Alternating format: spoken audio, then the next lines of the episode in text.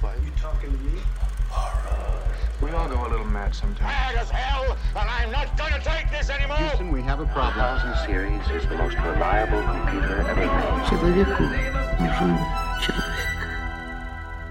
Всем привет, это Синема Синема подкаст, подкаст про кино, которое нам нравится. Его веду я, Иван Сневич, а также мой соведущий Павел Москвин. Паша, привет. Всем привет. Сегодняшний выпуск будет посвящен э, такому поджанру эксплуатационного кино, как э, Rape and Revenge фильмы.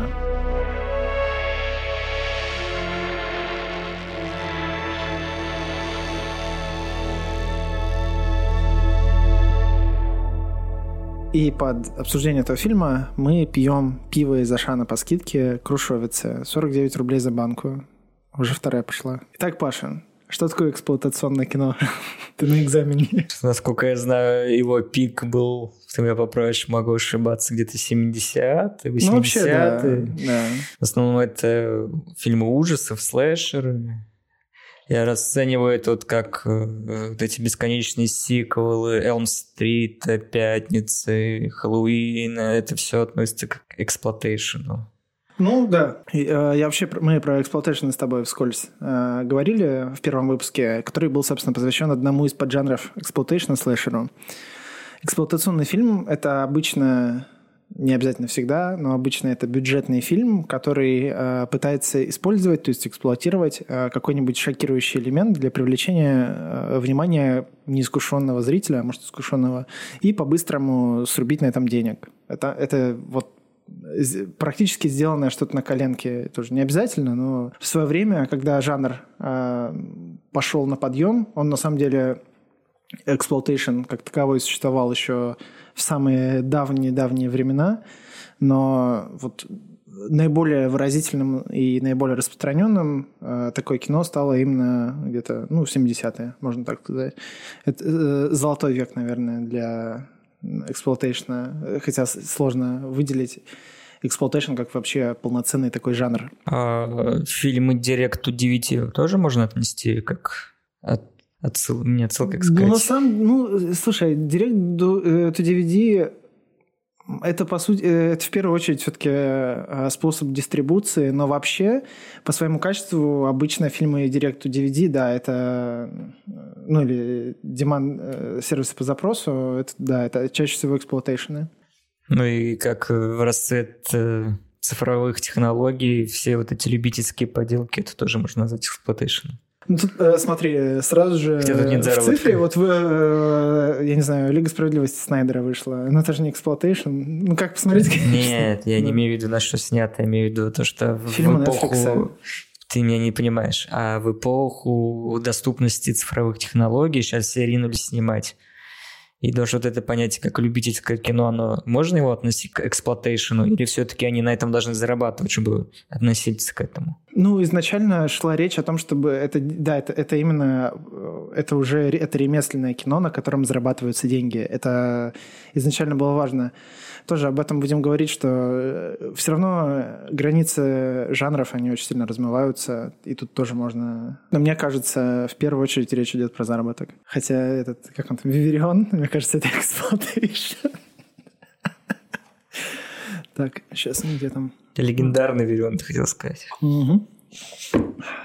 По сути, поджанр exploitation а — это тема, которому этот дешевый фильм посвящен, или какие-то стилистические приемы, схожие у вот определенного набора фильмов. Внутри поджанра фильмы обычно не так сильно разнятся, как э, между разными жанрами. Например, э, э, как внутри одного жанра. Если мы возьмем, к примеру, комедии, что объединяет все комедии? Они хотят зрителя рассмешить. Помимо этой задачи, если вот комедия — это рассмешить зрителя, разные элементы повествования могут вообще как угодно угодно меняться. У поджанров exploitation а все-таки будет очень сильно все на контенте завязано.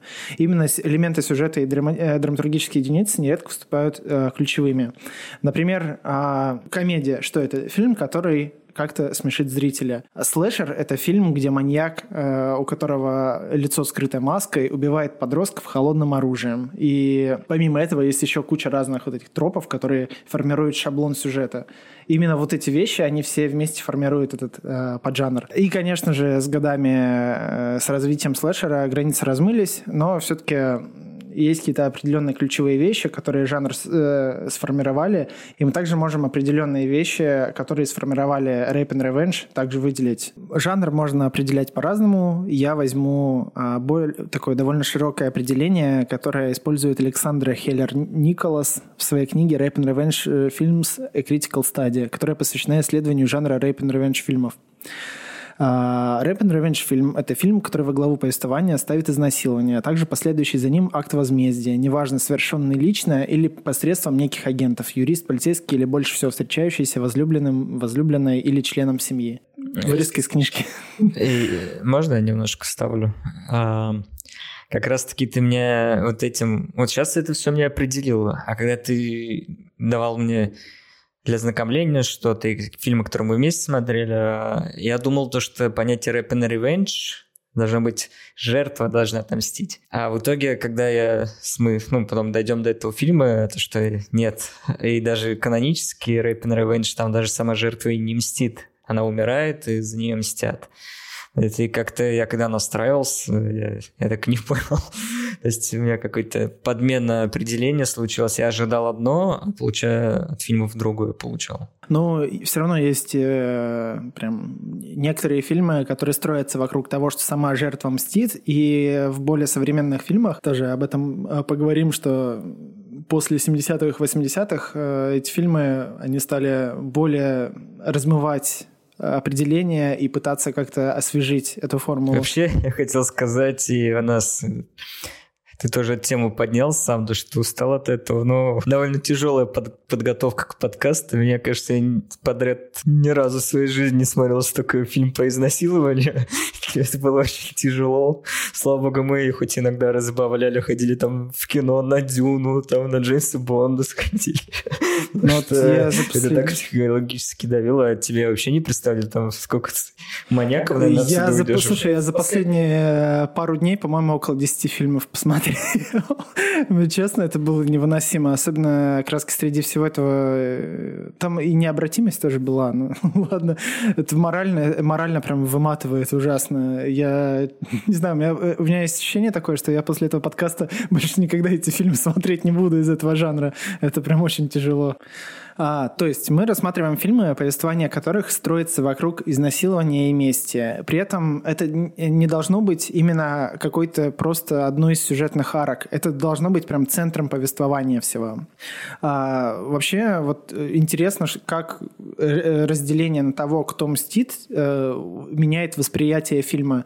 Вот тоже другая исследовательница жанра Сара Проянски, она делит э, фильмы на те, где мстит мужчина, чья жена или дочь подвергаются наси- э, изнасилованию, и те, где сама жертва изнасилования э, мстит агрессором. И все равно это, тут упускаются другие ситуации, о которых мы тоже будем в сегодняшних фильмах говорить. Но чаще всего мстит либо кого изнасиловали, либо вот мужчина наиболее э, близкий к жертве. И вот в первом, э, в первом случае, где мстит мужчина, э, по мнению Сары Проянски, изнасилование – это исключительно мотивация и оправдание для маскулинной жестокости, а женщина не более чем просто предмет, который э, является движущей силой сюжета, э, скажем так, функция. Во втором случае э, женщина, пережившая изнасилование, понимающая, что ни общество, ни закон не защитят, не отомстят за нее, она берет правосудие на себя. И тут акцент смещается с, того, с насилия на непосредственно возмездие. Опять же, это, это не мое мнение, но вот одна из исследовательниц, она вот к такому выводу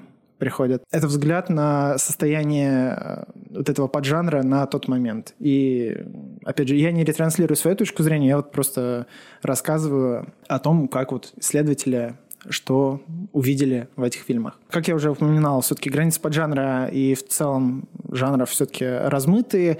А, наиболее чистокровные в воздухе, кавычки рисую, чистокровные а представители Rape and Revenge фильмов чаще встречаются именно в 70-х, 80-х годах, когда а, был расцвет а, exploitation а, в том числе этого поджанра, а в дальнейшем, о чем мы тоже будем говорить а, ближе к, современ... а, к современности, авторы очень сильно а, ходят налево-направо в том, как интерпретировать эту тему, как, как с ней поиграться, что можно нового придумать. Они будут ломать вот эти очерченные классическими фильмами границы э, поджанра. Так, и э, мы теперь приступаем, собственно, к истории этого поджанра. И, как бы неудивительно, история этого очень низкого exploitation а начинается с таких имен, как Акира Куросава и Ингмар Бергман. Начнем с фильма «Расёмон» 1950 э, года, классика кинематографа, фильм Куросавы. Рассказ э, в фильме ведется о том, как несколько человек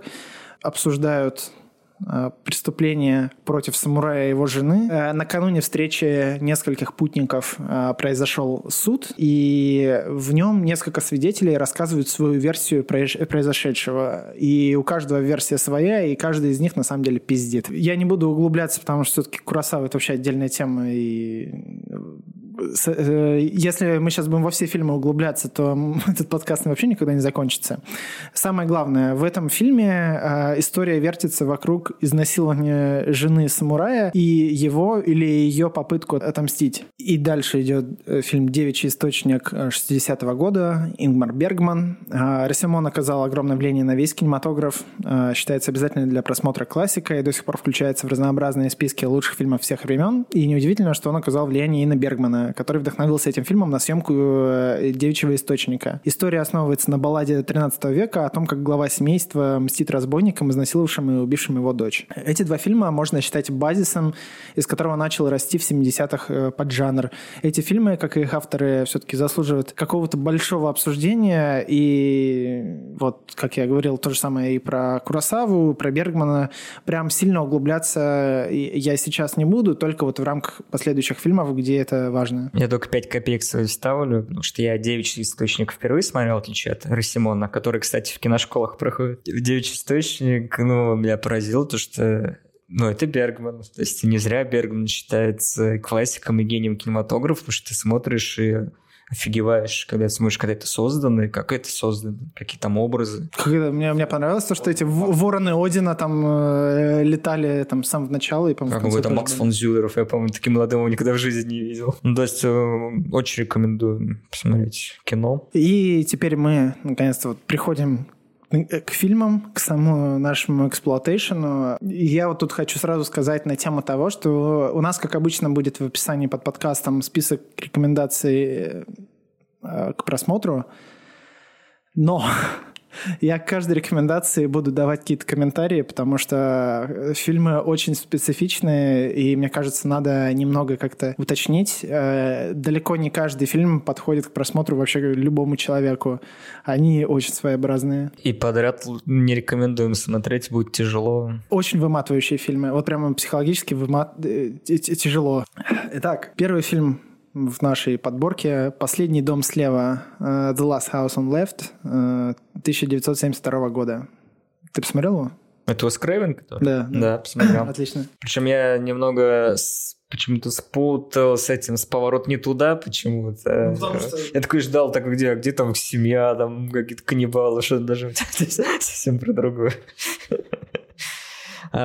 Поворот не туда тоже современный фильм. Че? Не-не-не, это, это просто какой-то exploitation э, нулевых. Ну, кстати, я из «Поворот не туда» я смотрел только самый первый фильм, он прикольный понравился. А, этот фильм важный по двум причинам. Во-первых, это один из первых фильмов, э, после которых вот тема вот насилия и мести стали максимально популярными среди создателей эксплуатационного кино.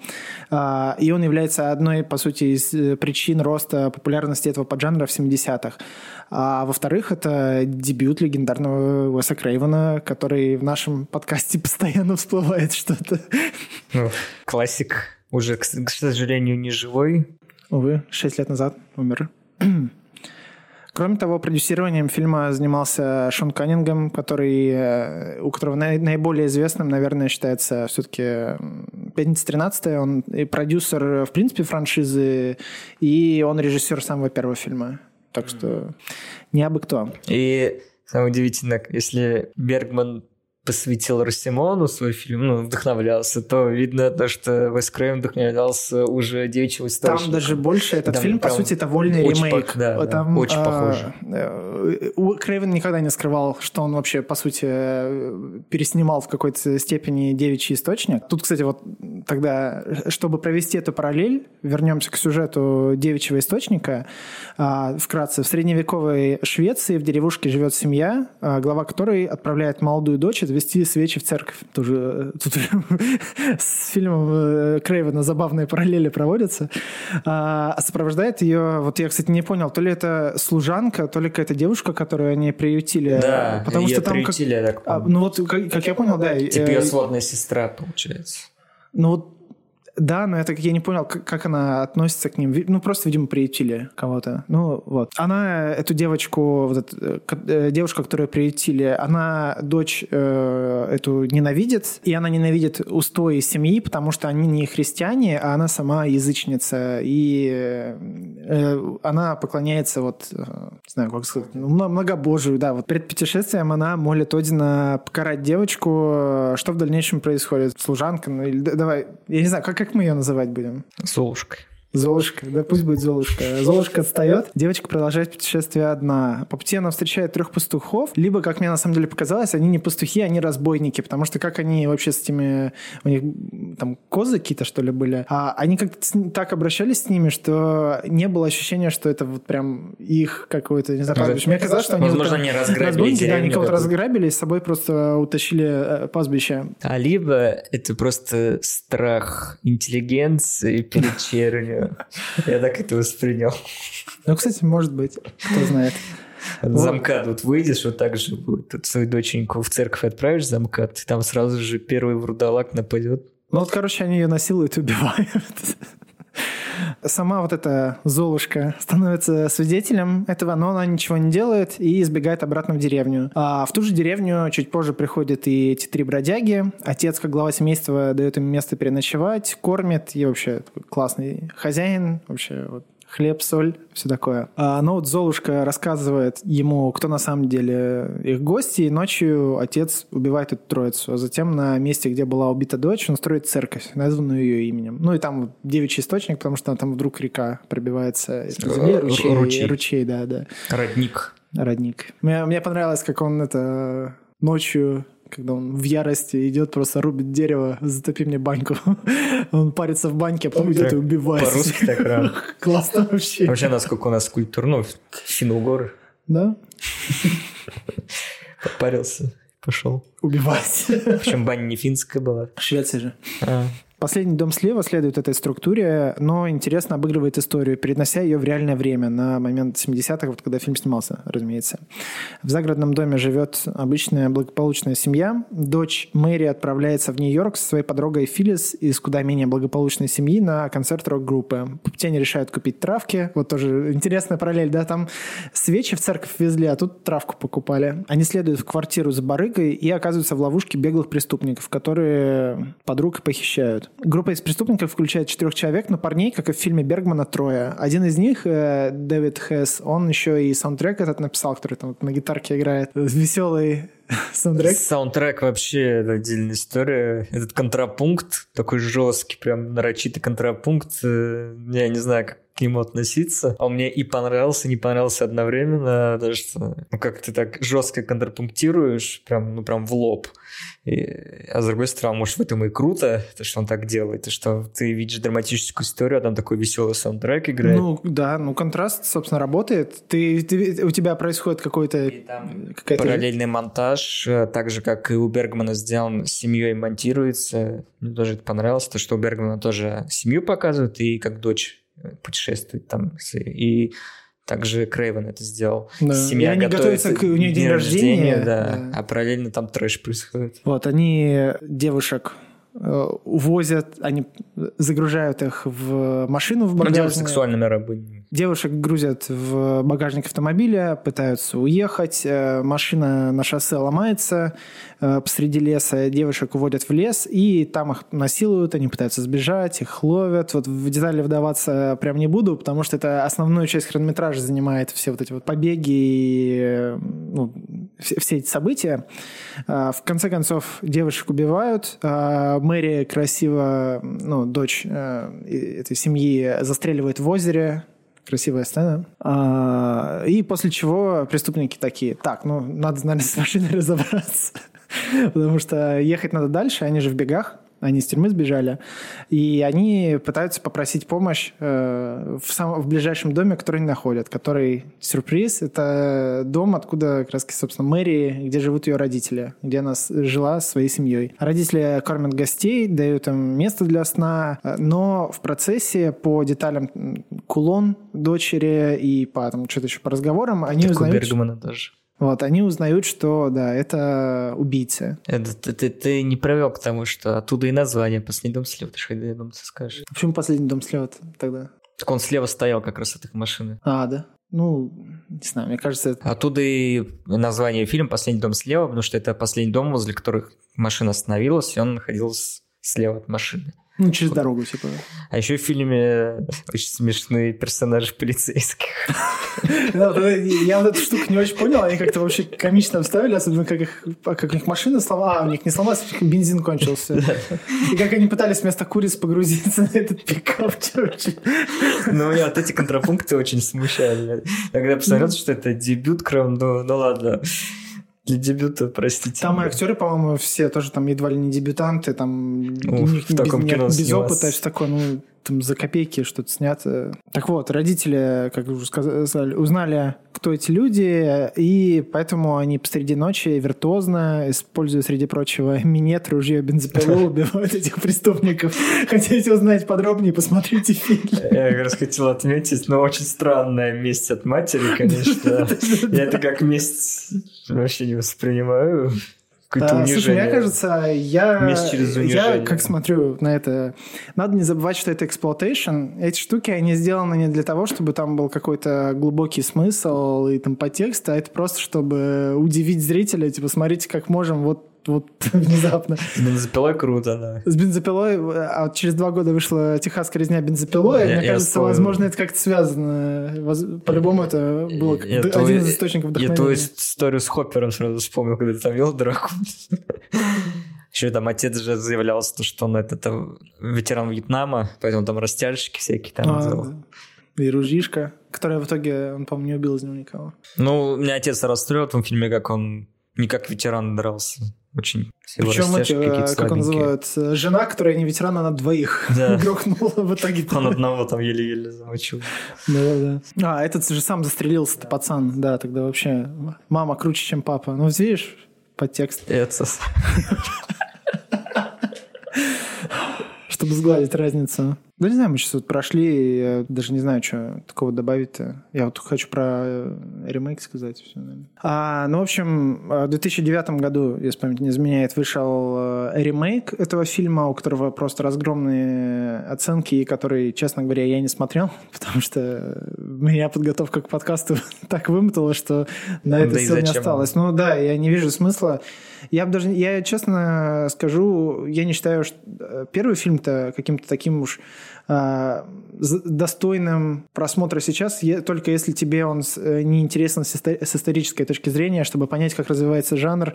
Э, не, обязательно даже exploitation, а в целом для хоррора. Это все-таки э, важный фильм. Но он мне слабым показался. Особенно я его после Бергмана включил. Да, ну, вообще конечно. Ну, потому что это exploitation. Сам же Бергман, это все-таки это искусство, а это, это вот именно что просто раз, развлечение, такой grindhouse, вот, который один раз должны были посмотреть, и все. Но вот он оказал свое влияние, поэтому мы его обсуждаем. Вот, и я не видел смысла вообще никого смотреть ремейк. Следующий фильм, про который мы поговорим, это фильм «Жажда смерти» э, Death Wish 1974 э, года. О, это где Чарльз Бронсон? Да, с Чарльзом Бронсоном. А, ты посмотрел его? Да, я его посмотрел. Охуенно.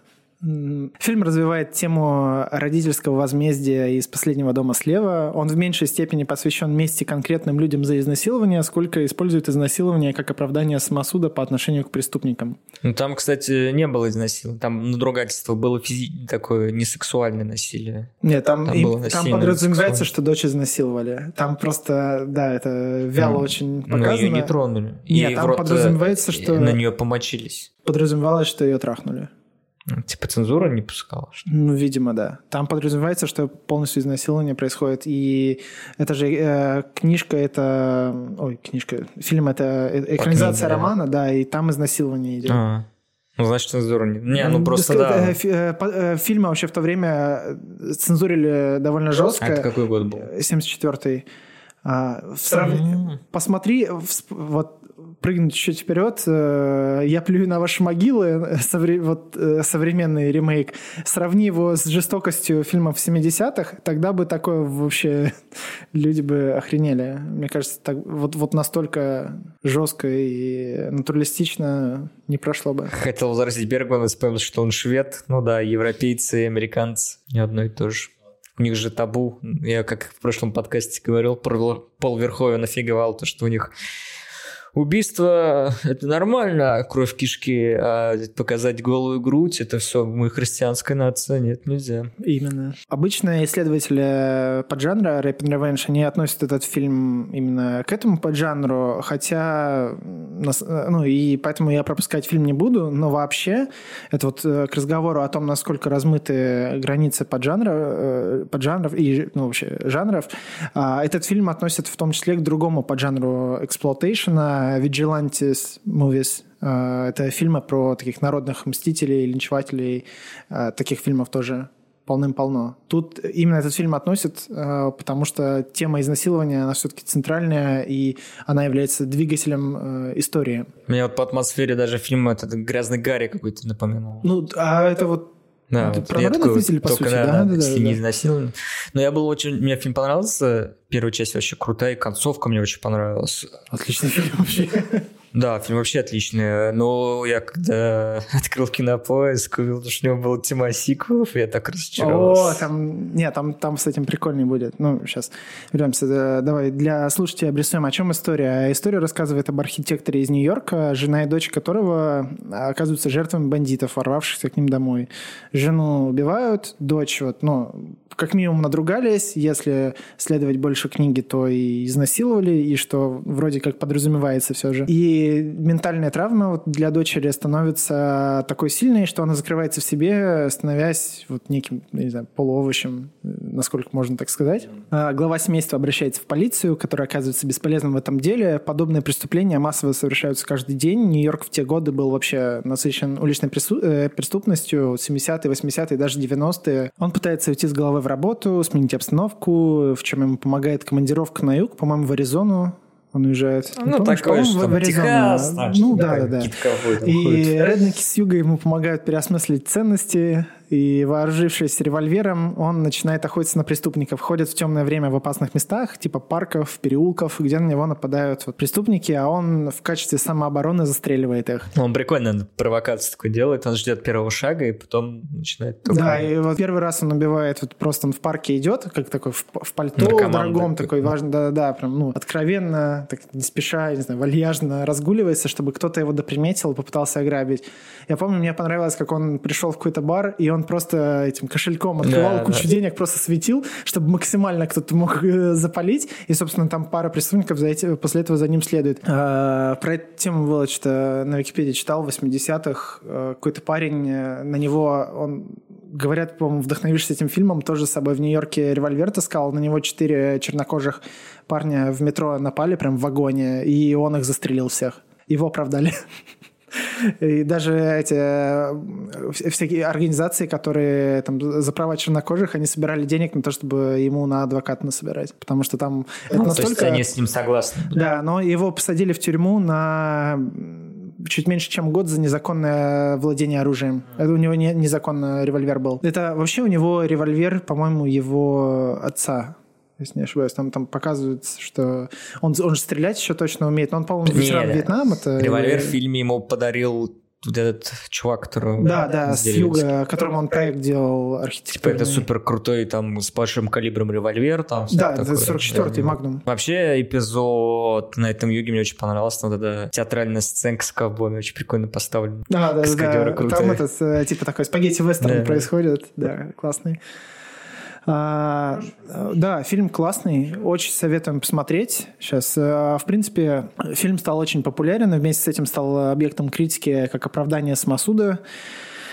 А, фильм ну, все-таки его, его реально, его стоит посмотреть. Он очень увлекательный. Там социальная тема круто поднята, то, что полицейский загнан в угол, и не могут и не посадить его. И там ничего. даже другие вещи есть. Там, э, там, в принципе, там очень много разных прикольных тем поднимаются. И про эти, про, как называют, про э, гетто с многоэтажками, которые, про, про которые Варламов постоянно говорит. Диалог происходит между главным героем и вот этим редником, который заказчик, который хочет более плоскую поверхность, что, смотри, мы можем, мы владеем оружием, мы можем защититься, мы ночью идем, мы чувствуем себя в безопасности, а у вас там еще и типа, народу полно, там никогда не знаешь, э, где, где кто будет, где кого встретишь, там в темном переулке, что к чему. И про преступность, и про то, как э, относиться к людям, как там, помнишь, смешная очень шутка была, когда этого народного мстителя называют э, расистом, и парень э, контраргументирует такой, ну так что мы, давай, э, чтобы он не был расистом, сделаем, чтобы больше белых преступников было. Просто э, забавно. на вечеринке. Да, да, да, да. Ну и вот, чтобы понять э, успех, у фильма было 4 сиквела потом, то есть всего 5 частей, а в 2018 году был сделан ремейк. Илай Рот его снял. А. И да, с Брюсом Уиллисом в главной роли. посмотреть. Хорошо, Я не смотрел, но я хочу посмотреть. Только ради этого. Там, мне кажется, уже тему изнасилования обойдут. Посмотрим, как это будет. Мне кажется, если ремейк а, на, напрямую... Элай Рот, то... Конечно. Следующий фильм, про который я хочу поговорить, про который мне говорить немного тяжело, потому что мне его было невероятно скучно смотреть. А, фильм э, «Губная помада. Липстик» 1976 года э, фильм с разгромной критикой, но который каким-то образом стал культовым. Чем этот фильм интереснее всего, что месть в нем совершает сама жертва насилия. Вот, наконец-то вот мы дошли до того, когда в этом жанре появился такой прием. Мне кажется, что фильмы именно с таким подходом к рассказу истории наиболее интересны, потому что жертве проще всего сопереживать, и отклик от совершенного возмездия, он наиболее яркий. То есть что-то ужасное произошло с персонажем, и он реагирует на это. Но этот фильм конкретный, меня, он меня просто ужасно разочаровал. Я не знаю, почему я от него ожидал чего-то такого большого, ну, фильм, он реально культовым считается, у него есть фанаты. Но, блин, Фильм, э, о, о чем фильм? Фильм рассказывает о фотомодели, которую насилует учитель музыки ее младшей сестры. Она подает на него в суд, проигрывает в нем, после чего мстит вроде как бы звучит нормально, но проблема в том, что а, по такому описанию вообще не понять, в чем проблема фильма. А проблема фильма в том, сколько времени уделяется каждому этому моменту. Экспозиция проходит довольно быстренько, там за, не знаю, за 7-8 минут нам все обрисовывается, а потом происходит изнасилование, которое довольно жестоко показано для своего времени. Я, я не ожидал э, особенно вот даже вот если мы э, сравним, как вот предыдущие фильмы, про которые мы говорили, вот там Death Wish, да, или Последний дом слева, там насилие не так детально было показано. После этого, там с небольшой заминкой, пока там все обсудят, а, начинается часть с судом. И сам суд я не смотрел по времени, но по ощущениям он минут 40, если не больше, от всего фильма занимает. А фильм там час 20 идет. А он и увлекательно снят? Нет. Американцы он умеют скучный. неувлекательный там, не, там просто какая-то ересь происходит. Это не увлекает, это не интересно. И там вообще как-то оно все очень, э, не знаю, как фантазия школьника о судах выглядит. Как в Южном парке, что ли? Смотрите, это Чубака. Ну, то же самое, только на 40 минут и менее гипертрофировано. Я думал, в итоге насильника оправдывают, потому что жертва, вот ты рекламируешь э, губную помаду, ты такая типа, сексуальная на фотографиях, ты, наверное, ты, ты хочешь, чтобы мужчины думали, что ты привлекательный, ты хочешь их привлечь. И типа, короче, типа она его спровоцировала своим сексуальным образом. Это как девушек за короткие юбки обвиняют за то, что их изнасиловали. Да, вот такая же штука. В общем, после того, как э, его оправдывают, героиня пытается вернуться к прошлой жизни, но вот у нее там происходит какой-то фотосет, и в этот момент она случайно натыкается на краски на своего насильника. А это последние, наверное, минут 10, может даже 7 фильма. Он пытается от нее убежать, а она гонится за ним, достает дробовик из своей машины, непонятно откуда там дробовик вообще, нас не подводят к тому, что хоть что-то такое может произойти, и она его быстро застреливает, а вот этот момент мести он занимает там буквально два ката. Потом э, резко раз приезжает полиция, идет кат на заседание суда, где под какой-то абсолютно, я не знаю, а, странный э, монолог очень всрат написанный про несправедливость в суде, ее оправдывают, все, идут титры. Вот это оправдание в суде на секунд 15, наверное, занимает. И просто я, я просто смотрю, что произошло. Короче, это унылейший фильм, exploitation в плохом значении слова. И вот единственное, что я могу из интересного э, сказать про фильм, э, этих сестер сыграли реальные сестры Хемингуэй, которые внучки того самого писателя Хемингуэя, и младшая дочь позднее сыграла э, ведущую роль в фильме «Манхэттен» Вуди Аллена. И, наконец-то, подходим к фильму, который следует похожей схеме с губной помадой, но при этом э, сделавший это куда более удачно, и который стал такой успешный, что породил целую франшизу и тем самым увековечил подобный шаблон для сюжета, как наиболее для, такой каноничный в каком-то смысле для поджанра.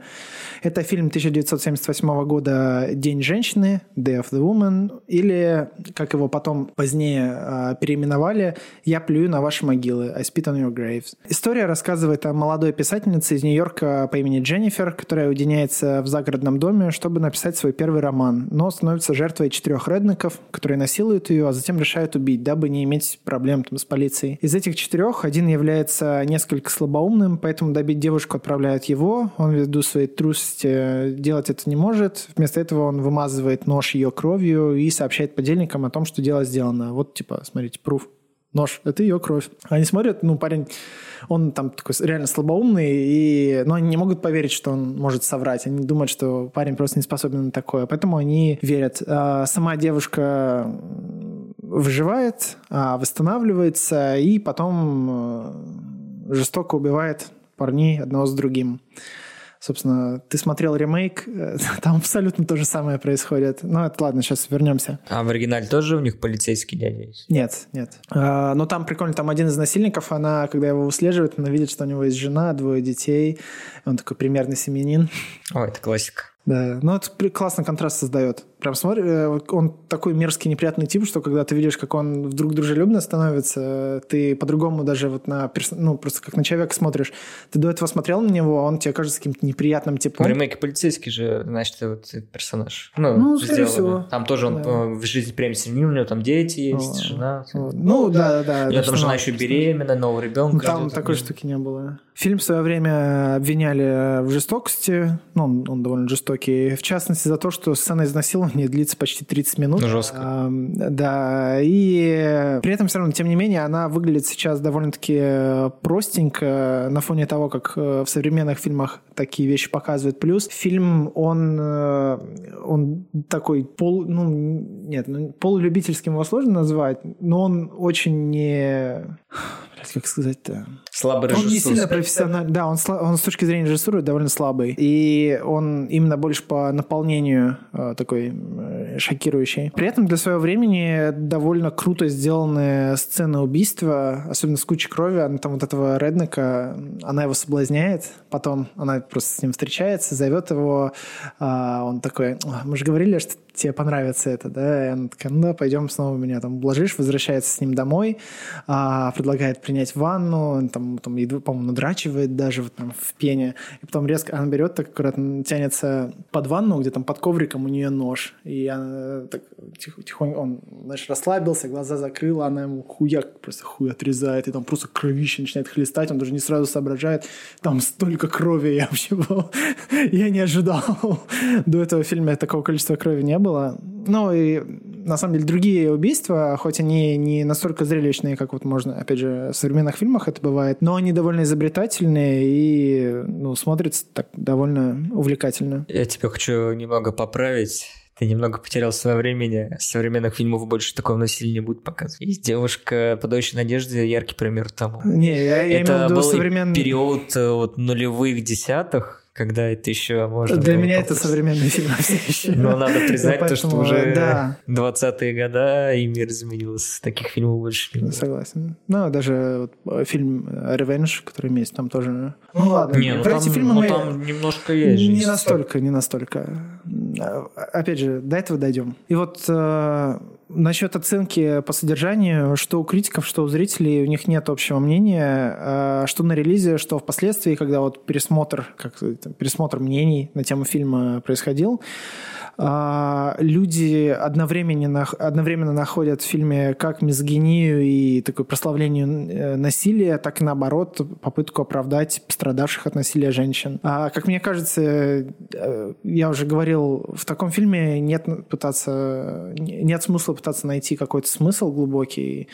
А, это все-таки фильм, который пытается в первую очередь заработать денег на чем-то шокирующем. Фильм можно посмотреть как интересный с точки зрения истории, вот как один из важных э, фильмов э, для жанра, так и просто вот если когда есть настроение посмотреть какой-то exploitation из 70-х, это довольно качественный для, ну, с точки зрения exploitation 'а фильм. И ремейк хороший тоже. Ну вот, и в 93-м году вышел неофициальный сиквел, который называется «Дикая месть», по-моему, по-русски «Savage э, Vengeance, по-моему, в котором играет снова актриса. Вот Камила Китон, она сыграла главную роль в э, оригинальном фильме, она сыграла и в этом, и она снова играет Дженнифер. Но из-за того, что там были проблемы с авторскими правами, фильм немного изменили в деталях, и это как бы не совсем сиквел, но он, он подразумевался как сиквел.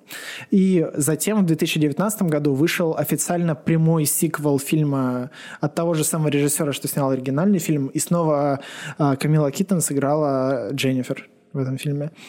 И одна, отдельно вот есть э, серия ремейков. В 2010 году вышел ремейк первого фильма, который полностью повторяет историю. Вот ты, как, ты более э, свеже посмотрел этот фильм, что про него можешь сказать? Ну, жесткое кино, скажу. Наверное, это из всех, которые я смотрел для подготовки, которые я не видел ранее до этого. Это, наверное, один из самых жестких проявлений насилия. И как с девушкой обошлись, и, и как она им мстила, тоже все довольно в таких детальных, жестких моментах. Но мне вот с оригина... в сравнении с оригинальным фильмом очень понравилось момент, как она выжила, как реализовали в ремейке, потому что в оригинале это немного наивно смотрится, они такие, ну, ты дурачок, иди убей ее. Он взял, измазал в крови и вернулся, а здесь... А в ремейке а отсылка к Ревену получилась. Ну, то, что на воду. Я, кстати, она когда в реку прыгает, я, я начал этот фильм да. посмотрел, потом Крыван, я думал, о, сейчас как она высплывет, всем мстить будет. она умерла. Вот. А она... Ну, не показали, как она выжила. Ну, там, нет, там, ну, она выпрыгивает в воду просто, и а, ее же хотели убить. Ну, да. Не, ну, она же подстреленная была вроде. Ну, э, да, но она э, все равно нам, нам покажут, что вот там как, как, как, какие-то сложности были. А в этом, по сути, на глупость одного из участников ну, Не, ну, тоже оправданно. Нет, тоже оправданно, но мне вот э, в ремейке это кажется более интересным с точки зрения того, что тебя как зрителя это больше вот э, в тонусе, в нервах держит в процессе. Ты больше сопереживаешь в этот момент героине. Ну, по крайней мере, как мне кажется. Потому что там больше от нее что-то зависит, чем от внешних факторов. Ну, просто вот э, как с дробовиком было, и там, ну, там еще изобретально, вот так, э, там, в общем, посмотрите фильм, если захотите. Не, вот это рекомендую. Не, ремейк я очень порекомендую посмотреть. Ну, он будет в списке рекомендаций, конечно. Только с пометкой того, что там очень жестоко все. Ну, да. да. А, в тринадцатом году вышел сиквел, который сюжетно не связан с первым э, ремейк, ну, с, с ремейком. А, рассказывает о фотомодели в Нью-Йорке.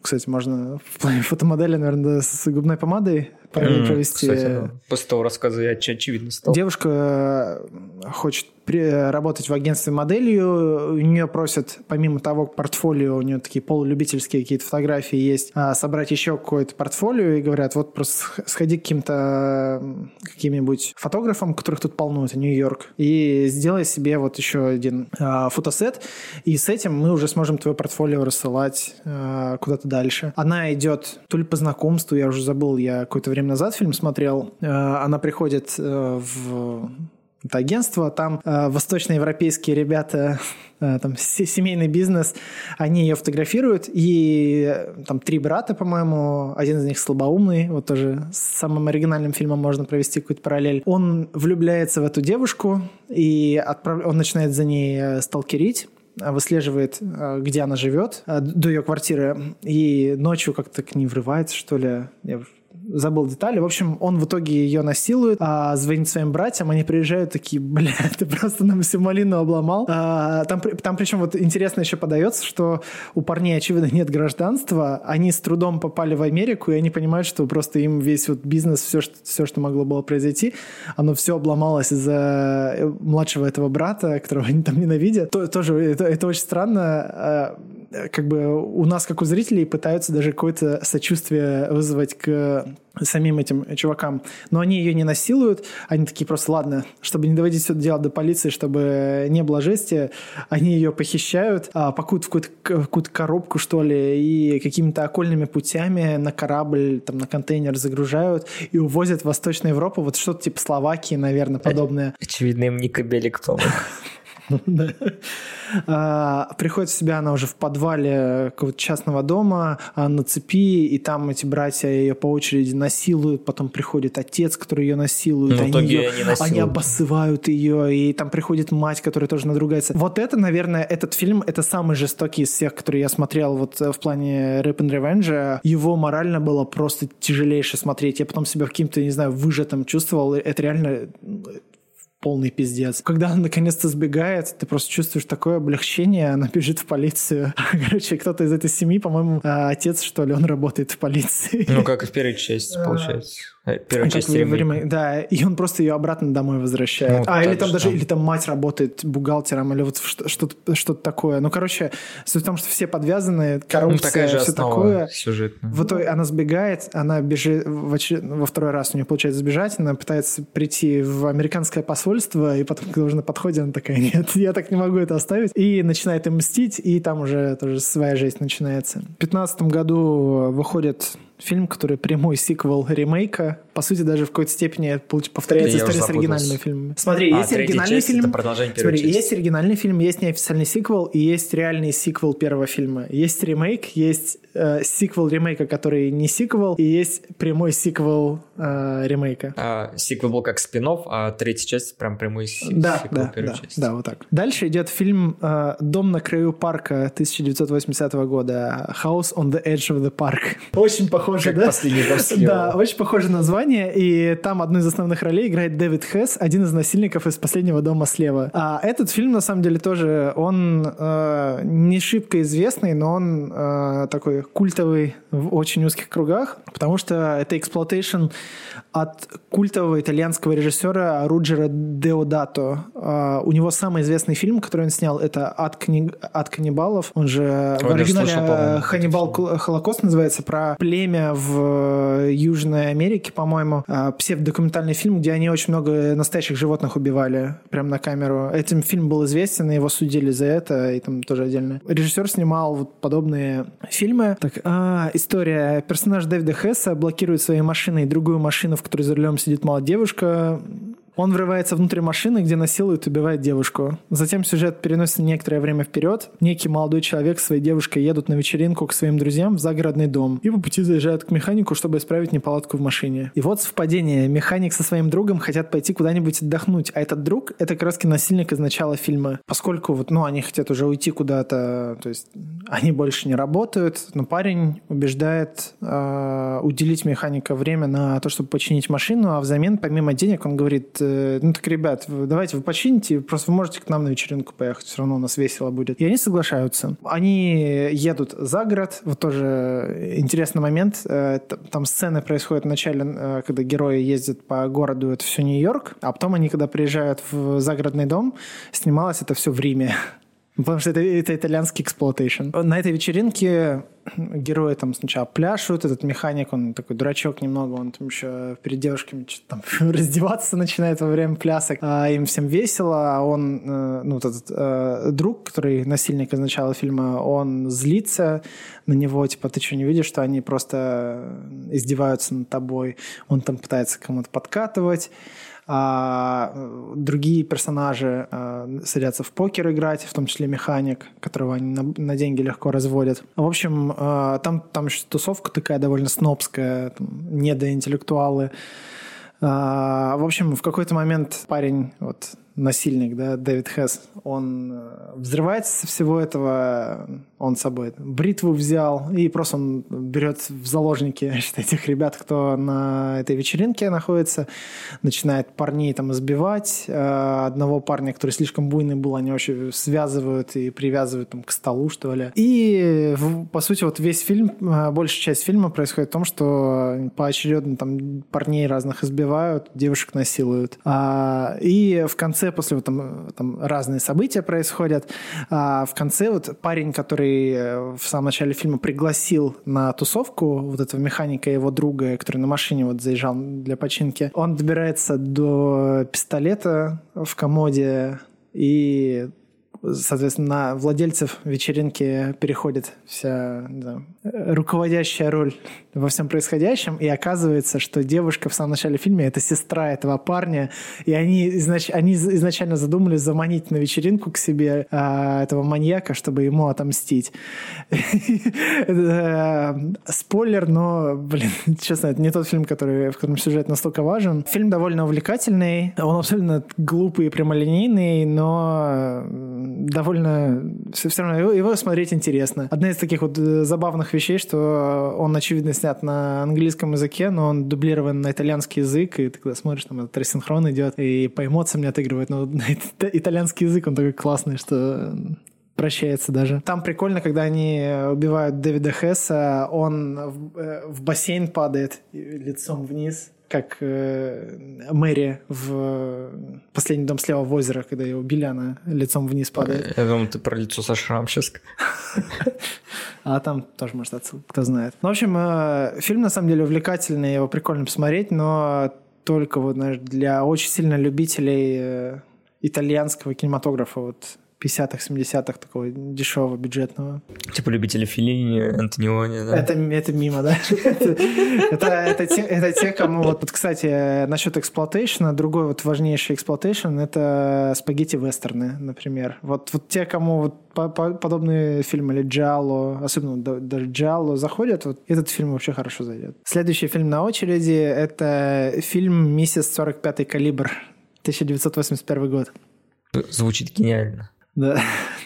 Ну, мы почти закончили с наиболее классическими рэп and revenge историями. И вот перед тем, как вот мы перейдем к более современным фильмам, то есть вот начиная там с нулевых, точнее, конец 90-х. Хочется еще про два фильма поговорить. Вот один из них — это «Миссис 45-й калибр». История про немую девушку-швею, работающую модельера в Нью-Йорке.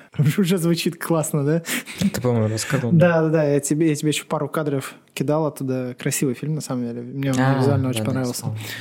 А, она вот после очередного рабочего дня идет домой, по пути ее какой-то парень в маске затаскивает в переулок и насилует, а она не может даже ну, ничего там кричать, спасите, э, там, помогите, потому что ну, она немая. После этого она э, абсолютно э, разбитая возвращается домой, у нее дома открыта дверь, заходит, а там преступник какой-то грабитель, и он ее насилует снова. Но в этот момент у нее получается сопротивляться, у него был пистолет, и она этот пистолет отбирает и застреливает его. Так происходит становление героя. Да, и после этого она становится народным мстителем, который мстит разным вот э, насильникам и преступникам. То есть вот такой Death Wish, только теперь уже жертва делает все то же самое. И в дальнейшем она по фильму вот она пытается совмещать свою обычную жизнь что не очень хорошо получается, э, где она вот работает швеей, а ночами она очень вызывающе э, наряжается и ходит по разным вот местам, тоже там, там парки, переулки, места, да, пытаясь вот ну, как-то привлечь к себе преступников, которые, собственно, ведутся, и она их застреливает. А, очень много, на самом деле, там прикольных сцен а, по-разному развивается. Там, там есть персонаж прикольный, а, который... Вот я, кстати, забыл, что он, по-моему, то ли свою дочь изнасиловал, то ли что-то такое.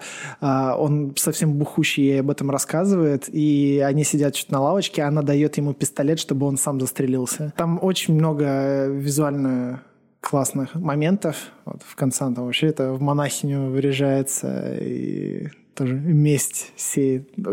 Классный фильм, визуально очень интересный. В общем, он, он очень стильный. И вот когда, вот знаешь, вот я когда смотрел фильм, думал, Тарантино же любитель эксплуатейшена, он постоянно к этим фильмам отсылается, цитирует фильмы ну, просто кадр в кадр в своих фильмах. И вот когда я смотрел этот фильм, у меня такое ощущение, что вот, вот это тот фильм, который мог бы цитировать Тарантино. Очень интересный. И я его однозначно рекомендую к просмотру. Я не хочу его даже как-то много спойлерить. Единственное, что будет дальше, опять же, по нашему подкасту интересно упомянуть деталь. Преступник, которого она убила, она, конечно же, в полицию не сообщается, который ее пытался ограбить дома, и она его убила дома. А она его пилит на части и хранит в холодильнике. К этому мы придем скоро. Питерские заветы. Ну, типа. И еще один фильм, вот перед тем, как мы перейдем чуть-чуть к более современным фильмам, это Nail Gun Massacre в оригинале. В русском переводе почему-то он называется «Месть, ой, э, резня пневматическим молотком», хотя было бы правильнее назвать это скорее «резня строительным пистолетом». Это... Блин... Это микс рэп and ревенджа и слэшера э, лютейший трешак и, наверное, один из худших э, в хорошем смысле этого слова фильмов, которые я видел в своей жизни. А это любительский фильм из 80-х, практически, наверное, даже без сюжета.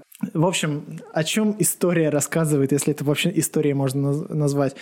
Фильм вообще без каких-то, без логотипов, без титров, без ничего. Просто вот ты нажимаешь play, и у тебя сразу же э, открывающий кадр, как толпа каких-то стро- э, рабочих на стройке тащут женщину, э, девушку на груду мусора и насилуют ее там. Просто сходу прям это происходит. Потом тебе показывают название фильма, может даже какие-то титры происходят. И сразу за этим следует, как некий мститель э, в камуфляжном ко- костюме, в мотоцикле мотоциклетном шлеме, залепленным тейпом, стеклом, а, с газовым баллоном за спиной и пистолетом, стреляющим этим э, гвоздями, типа гвоздометом, начинает убивать людей. Кто-то из них это работники этой стройки, но при этом некоторые люди, причем практически с самого начала, это просто случайные люди, не связанные с этим. В итоге я так и понял, что это гвоздемет в итоге. Это да, да, гвоздомет. Это, это гвоздомет. И честно, вот я, я, я даже не могу просто рассказывать историю. Нам по, на протяжении фильма тебе просто вот, ну, какая-то какие-то там группа людей, вообще а это могут быть разные люди, это какая-то вот семья, и там берут просто отца убивают. А может быть какая-то там пара подруг, где-то там какие-то ребята идут на пикник. Зачем мстит? Хуй пойми. Просто вот э, происходят вот э, какие-то убийства, э, но чаще всего это вот строи... вроде как это работники с той стройки, которые насиловали девушку в начале фильма. Нам просто там тебе никак не показывают лица этих персонажей, там все просто мигом а происходит, ты не успеваешь. Типа, да.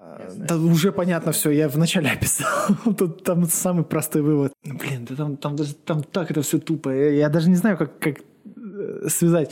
А при этом рядом с местами преступления нередко оказывается один и тот же заброшенный автомобиль. Вот впервые около места, где впервые убили этих э, каких-то пару рабочих каких-то лесорубов, приезжает шериф, который почему-то в фильме на гражданском автомобиле ездит. А, ну, это нормально. Не, ну у него ни мигалки нет, никакого там надписи «шериф». У них обычно какая-то пометка Нормально. есть. Я часто такой в фильмах видел. Особенно в старых. Не, ну ладно, детектив, но шериф, у него всегда какая-то... Что, что, частный детектив ты имеешь? Частный детектив вообще не имеет с органом ничего общего. Не, даже обычные детективы обычно в фильмах э, ездят на обычных машинах. Они типа, черных. когда им надо гнать, они ставят мигалку, потом убирают. Что? Это же классика голливудского кино, блядь. Что доебался с хуй как Ну, не знаю, но в фильме это У нас даже, блядь, в этот... Э, в методе, у нас в методе Хабенский ездил вообще на американской тачке по Москве, как будто это нормально какой-то, блядь, на ретро-тачке. Ну, ладно. Когда должен ездить на вести какой-нибудь там. Там еще доктор странный, который просто, он видит там скользь труп. А, он умер из-за того, что у него там потеря крови через печень произошла, не знаю. Там странно. Какой крутой не, судмедэксперт. Доктор, да, Стоппер. да. И как мне понравилось, в какой-то рецензии я видел, что он э, подозрительно одержим денимом, потому что у него очень много джинсовой одежды. И сам главный злодей, вот этот маньяк в костюме, а он еще, блядь, уебищным искаженным голосом в духе Дарта Вейдера разговаривает, который странные цитаты выдает перед тем, как убить кого-то. Причем не какие-то там философские, а там просто какая-то странная поебень. И он меняет пол постоянно. Ты видишь иногда по чертам, что это женщина, а иногда нет. При этом... Криком побахивает. Там забавно, что уже где-то в середине фильма происходит, когда тебе и так понятно, окей, как-то это связано с, с изнасилованием. И что ребята, которые работали на стройке, умирают, это не просто так. Какая-то есть связь. И, в общем, убивают людей, и сам, самый такой вот основной э, признак, который их всех связывает, они работали там, где изнасиловали девушку. есть отец этой девушки. И где-то после двух третей фильма шериф и доктор такие садятся. Кто же может быть убийцей? Что объединяет всех жертв? Ну вот знаешь, я думал о том, что их связывает, они все работали на этой стройплощадке. Да, той самой, где раз девушка была изнасилована, и она подала в полицию, э, но мы отказались принять это дело. Как это связано все. Там реально вот такой обычный диалог, и там, там такое количество сратых диалогов, блин. это просто стыдно иногда смотреть, но весело. И в, в конце, в общем, фильм заканчивается, когда шериф э, умудряется упасть на хвост этого преступника, гонится за ним, в погоне присоединяется дочь э, этого работника, стро... э, э, как он называет, продавца из строй... строймагазина, стройматериалов. Она пытается убедить не преследовать этого маньяка, потом после небольшой перепалки, тоже очень-очень стратый, э, маньяк случайно умирает, падая с э, высоты в шахтерской э, какой-то добывающей, вот, ну, около шахты, знаешь, вот эти конвейер, на котором вывозят из шахты, э, что-нибудь там добывают. А он падает с этого конвейера на землю, разбивается, снимают маску. Это отец ее. И доктор, по-моему, или шериф, я уже забыл, он, обняв э, эту дочь, уходит с ней в закат, они целуются и за руки держатся. Я просто такой, что за хуйня происходит? Это, это, это такой любительский фильм, это один из, не знаю, прекрасных символов любительского кино 80-х. Сейчас любительское кино так классно не выглядит. Фильм, вот он э, интересен тем, что он так плох, что даже хороший, его просто вот его весело смотреть. Единственное, я его крайне не советую смотреть без пива это будет очень скучно. А подводку не зайдет? Не, подводку еще лучше зайдет.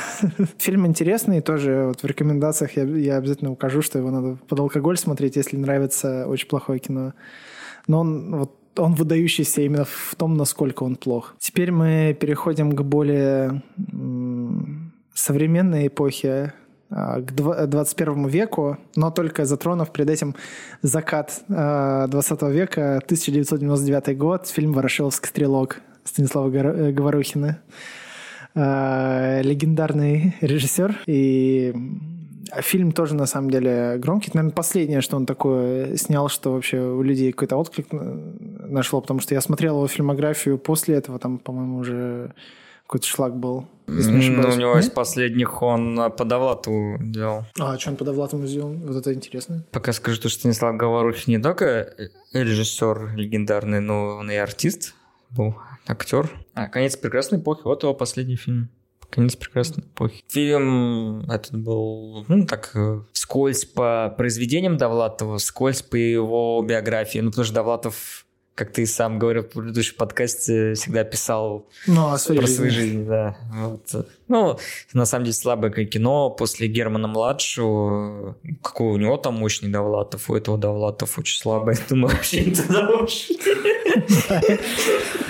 а можно и оставить как островок какую-то. Благоразумие, да. А, мне очень этот... Э, ну, вообще, тебя, Ваня, перебью про Ворошиловский стрелок. Я бы хотел немножко ремарки дать. Это фильм... Это не вещь, которая, как говорю, с гордостью, на котором я вырос.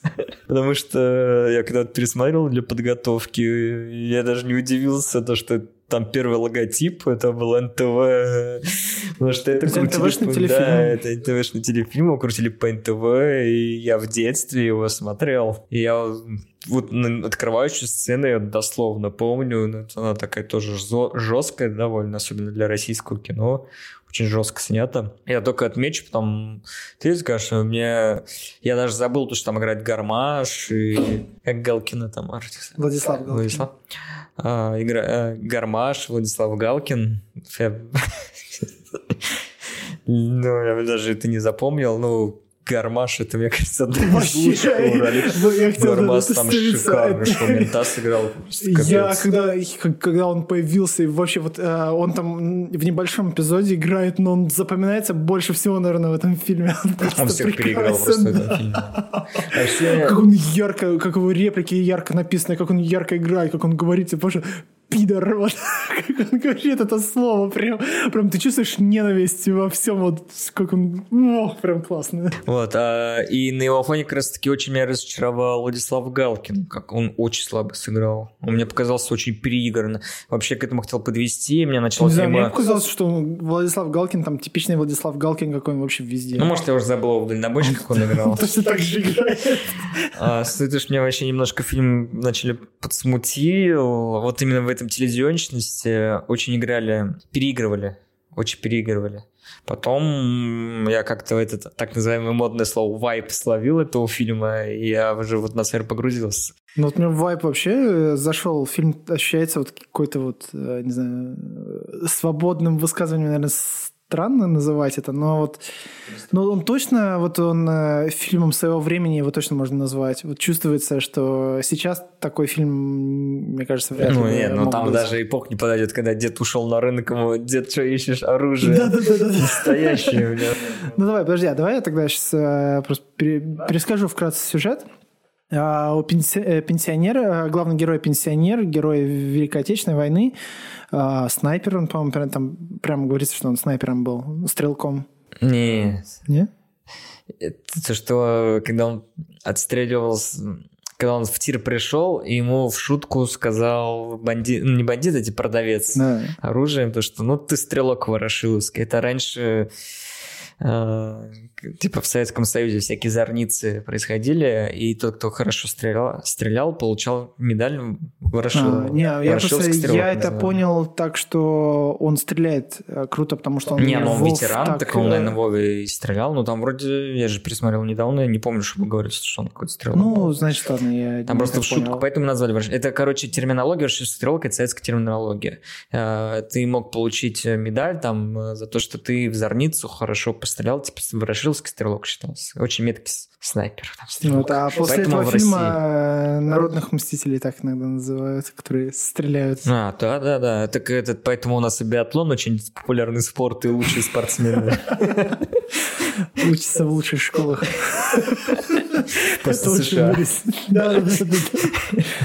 Герой Великой Отечественной, местный бандюган вместе с друзьями насилует его внучку. Один из друзей этого бандита – сын высокопоставленного мента, который заминает все дело. Дед не может с этим смириться, покупает снайперскую винтовку и начинает разбираться с ублюдками. В духе Хитмана обставляя эти события как несчастные случаи. Ну да, вот, это прикольная тема, весь фильм. случаи, да, да. Я даже забыл, что Марат Башаров играет. Ну, да, Марат Башаров. Вот, и вот э, с ним прикольно, что он играет персонажа, который студент э, лингвистического какого-то факультета, и а, то, что говорят вроде у Говорухина был конфликт с этим, э, с Балабановым, который краски на лингвиста на этой штуке учился, и он типа из-за Балабанова краски э, эту специальность дал э, этому, как он? Марат Башаров. Марату, да, Башарову. Блин, ну классно, конечно, мне, мне очень понравилось, как дед абсолютно без задней мысли пошел, продал дом, поехал в Москву, купил снайперскую винтовку, 90? вернулся.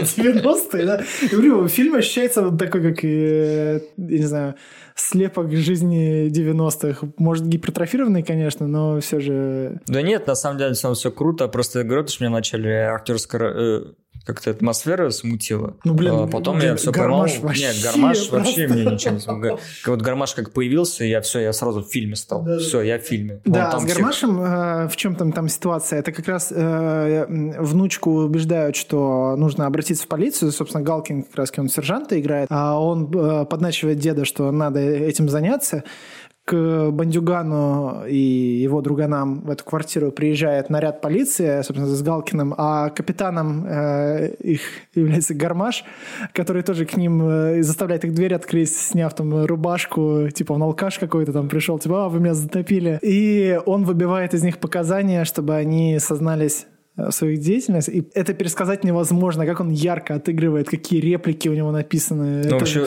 фантастически просто. Очень круто показана работа полиции, на тот момент милиции, ну, как просто они давят и заставляют всех признаться. Но здесь вот ты увидишь в этом благородство. Да, это с хорошей стороны показано. Но когда они, это, как, как бы на благо если работает. задуматься, то в метод один плохо, и тот же на конечно. все работает. Как бы он и на...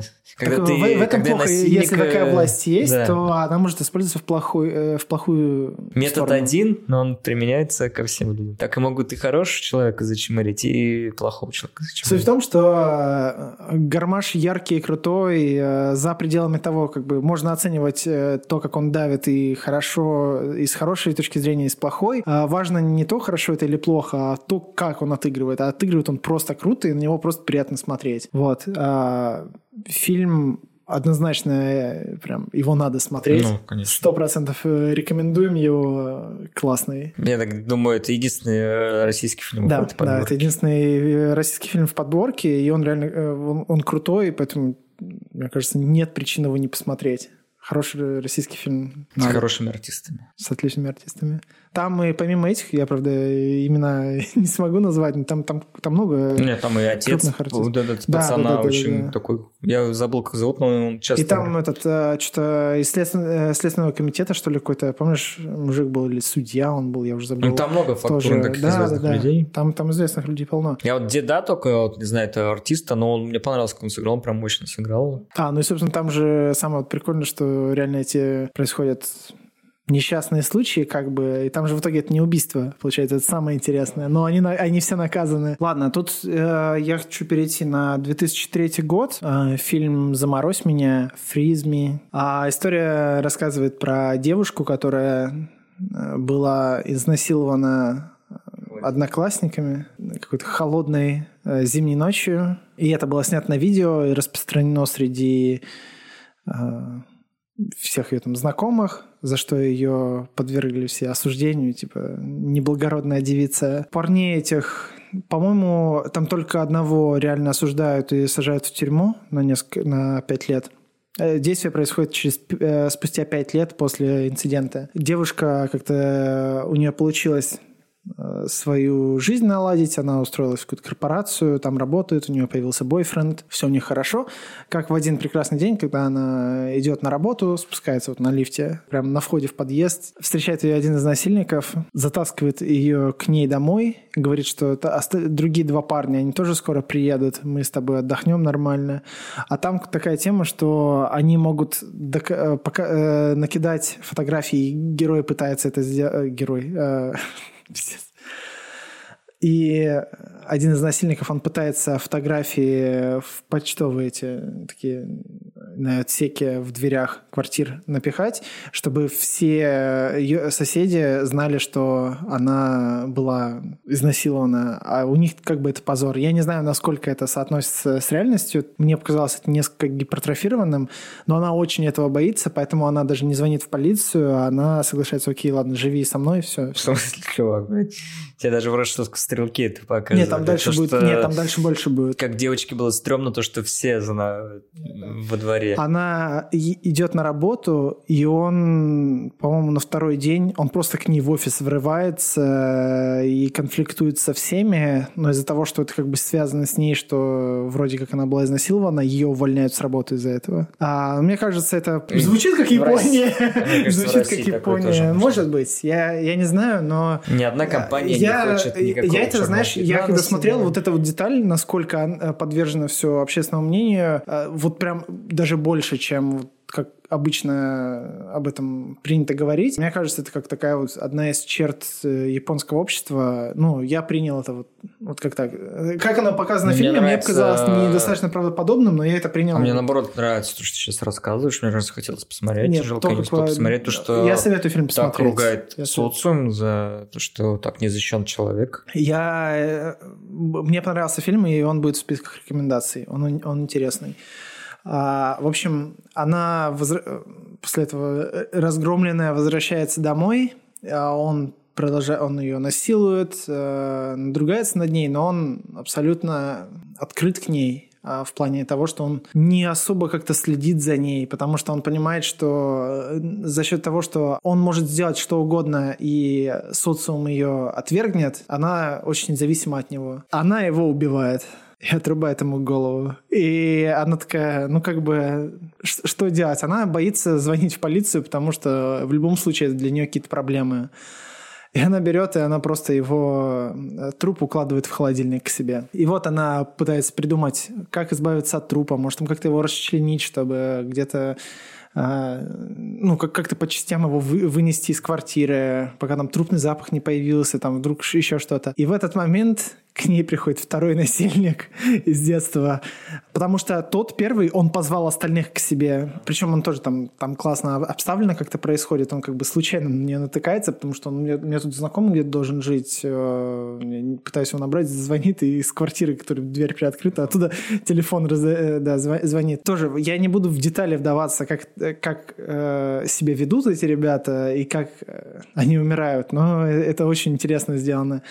Она убивает его, но что делать с ним дальше? Она не может его запихнуть в тот же маленький вот холодильничек, который у нее есть. Она берет и заказывает к себе домой промышленную морозилку. А, ей привозят, а, она загружает, она подрубает его, э, кладет туда труп. Думает, что делать дальше. Примерно в этот момент приходит третий насильник, которого выписался из тюрьмы, только его выпустили из тюрьмы. А, а, он такой, да, да, а его эти двое должны были встретить, чтобы они вместе потом вернулись к ней в квартиру и повеселились. Там тоже происходит какая-то хуйня, она убивает его, э, и примерно даже когда он у нее живет, она уже себе еще один промышленный морозильник заказывает. Ей привозят, он такой, типа, а зачем тебе? А она такая, да, я ресторан планирую открыть. Она его грохает, туда тоже его кладет, и там начинается вот прикольный момент, это, наверное, это ближе к последним получаса фильма, потому что вот она совершила месть, и потом еще где-то полчаса фильма происходит, потому что она живет с этими трупами, и, короче, когда она подрубает последний холодильник, э, морозильник, у нее выбивает пробки. И оказывается, у нее недостаточно электроэнергии, чтобы все это снабжать. Ей приход... А там лето, там жарище вообще лютое. Ей приходится от кондиционера отказаться, от газа, э, чтобы там... Я не, не, не понял, как это работает. Видимо, у японцев там есть тема, что подача газа на плиту, она э, в том числе с участием электричества как-то действует. Я, я не знаю. Там, там как-то это вроде как бы основано, либо я как-то не так понял. Там уже все комфорки открыть и не зажечь даже. И, в общем, там, и даже всем при этом, там все равно начинает немного трупный запах распространяться. И, в общем, этот момент фильма, он показывает, насколько сложно, когда у тебя есть три расчлененных, ну, тогда еще не совсем расчлененных трупа дома, как тебе сложно с этим выживать. Фильм, он э, увлекательный, он со своим вот таким колоритом. Все-таки японская культура, особенно уж лет 20 назад, даже сейчас, но 20 лет назад тем более, она очень своеобразная, и она показывает вот это другое общество, которое как бы она, а, имеет э, такие похожие с нами проблемы, но при этом на какой-то свой манер. Интересный фильм. Я его тоже советую для просмотра. Следующий фильм, к которому мы переходим, это фильм «Необратимость», «Reversible», 2002 год, Гаспар Ноэ. Я начну с того, что я чуть Ваню поругаю, потому что я помню это прекрасно. Когда мы готовились к этому подкасту, я сказал, когда он мне рассказал, какие фильмы, в каком концепции, что такое рэп and revenge, я сказал, что «Необратимость» не рэп and revenge. Он сказал, ну не совсем. Я ну окей. А, а теперь я узнаю то, что необратимость — это Rape and Revenge. Я прекрасно помню, что это Rape and Revenge. Я после того, что для подкаста пересмотрел бы этот фильм. Но я этот фильм последний раз, наверное, пересмотрел года два-три назад. Ну, достаточно свежий, я думаю. Ваня будет о нем больше рассказывать. Но вот я всегда забываю то, что убивает не Винсан Кассель, оказывается, вместе исполняет другое. Я все время забываю. Вот. Ну, а так, ну, как бы что я скажу, это, наверное, первый фильм, через который я познакомился с творчеством Гаспара Ноэ. Ну, это легендарный, шикарный фильм. Там шикарная Моника Белучи, шикарный Винсан Кассель, когда они еще вместе были. Легендарная они играют сцена главные роли, если да. что. Легендарная сцена как раз для ключевой контекста Rap and Revenge изнасилования Моника Белучи, которая одна, одна кадрово снята.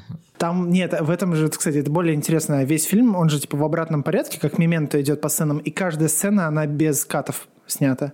Да, там, да. там, а, ве, да. там весь фильм, вот, ну, вот, там каты, только вот переходы от сцены к сцене. И то они стилизованы так, как будто бы это без катов все, но там очевидные приемы, какие используются. Я только добавлю, дальше ты уж расскажешь. Э, то, что недавно в кинотеатрах перевыпускали, и он сделал этот э, в, в не irreverbables, а в reverb, как это правильно сказать? А, в правильном порядке. Да, но, типа... да, не в, прямо, в правильный порядок как сделал. Не, я имею в виду в хронологическом, в хронологическом, порядке да. сделал. Я не сходил, не посмотрел, и я не хочу смотреть. Мне нравится этот фильм, как он сделан в обратном порядке. Мне кажется, он весь свой шарм потеряет, если он будет в порядке хронологическом. Там прикольно даже, знаешь, что вот что мне понравилось, он даже это же он начинается с титров, с финальных. Там да, тебя начинает там Technicolor, да, не, э, ну не, они идут, по-моему, с, э, снизу вверх, но там порядок идет в обратный. Там сначала Technicolor, э, снято на такую-то пленку, там такие сказать, технологии. Не, не, снизу вверх. Правильно.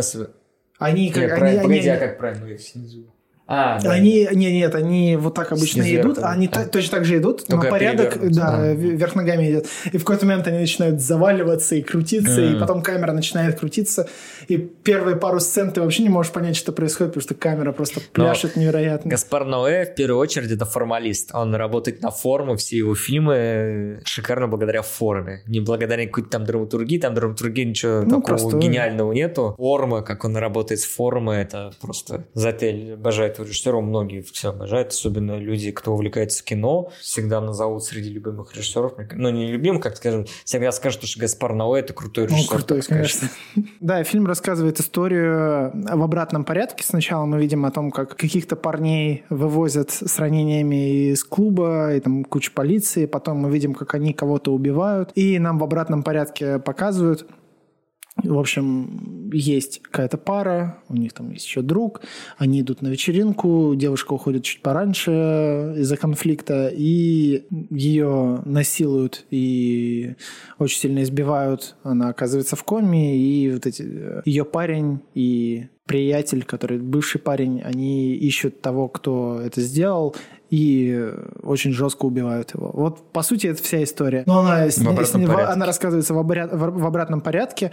А, маленькие вот эти детальки ты узнаешь там друг за другом. А в конце то есть по, по факту в начале, но в, в конце фильма ты узнаешь там еще кое-какую детальку, которую я на всякий случай не буду говорить, просто чтобы э, было интереснее смотреть. Фильм, вот самое главное, что можно сказать, сцена изнасилования Моники Белучи, это очень жестко. Э, при том, что оно даже... Вот если мы поговорим про... Вот я упоминал э, «Я плюю на ваши могилы», второй фильм, где очень продолжительно и разнообразно унижают героиню. Здесь это все менее, не знаю, как сказать, менее разнообразно, может, происходит, но оно как минимум не, как минимум не меньше эффект производит. Оно очень натуралистичное. Оно очень натуралистичное, и это вот самое ужасное. Это прям очень тяжело смотреть, и после этого очень опустошенным себя ощущаешь. Вот прям, мне кажется, в кинотеатрах это еще тяжелее смотреть, потому что когда ты смотришь это дома, ты можешь поставить на паузу и знаю, пойти там чая выпить, а, не знаю, просто передохнуть. А, в кинотеатре это, наверное, вообще особенно жестко, когда у тебя еще экран здоровый, звук хреначит. Это вообще должно очень сильно давить. Актерская игра крутая, режиссура. Я, я не знаю, вот даже я не могу разбирать на какие составляющие этот э, фильм. Он, он крут именно вот э, в сочетании всех этих элементов. И он интересно вот э, пересматривает саму концепцию Rape and Revenge, что э, есть насилие, и за ним след... э, изнасилование, и за ним следует месть. А здесь ты видишь изначально месть, и тебя потом подводят к тому, как, э, что было изнасилование и как это произошло. Это как раз один из тех фильмов, которые я имел в виду, когда говорил, что фильм, который я не пересмотрел, они жестче в плане насилия, я считаю, чем которые я посмотрел или пересмотрел. Вот, и э, именно с этого фильма, мне кажется, интересно смотреть э, дальнейшие фильмы, про которые я буду говорить, потому что они все пытаются как-то иначе обыграть концепцию э, этого поджанра. Потому что вот даже вот примерно из того же времени, вот я только что говорил фильм «Заморозь меня» и «Ворошиловский стрелок», они все равно работают плюс-минус по тем же правилам, да, что и вот те, что я до этого говорил. А вот необратимость, она работает Э, она пересматривает структуру этого фильма. И Деконструкция. Все, да, да, да. И все последующие фильмы, они точно так же будут как-то пытаться переизобрести этот жанр, привнести что-то принципиально новое. И этим они интересны. Вот, поэтому следующий фильм, к которому я хотел перейти, это фильм «Хард Кэнди. Леденец», э, как его перевели, с Патриком и Уилсоном и, и Эллен... И, так, и тогда, еще, тогда еще Эллен Пейдж в главных ролях. Ну, давай я вначале, потом ты будешь уже... Не, давай я тогда Нет, вкратце расскажу. расскажу, о чем история. Тоже в спойлеры не буду вдаваться. Вот на самом деле происходящее в начале фильма, оно очень усложняет сопереживание Патрика Уилсона. 32-летний а, фотограф, который увлекается фотографированием полуголых 14-летних, э, ну, вообще...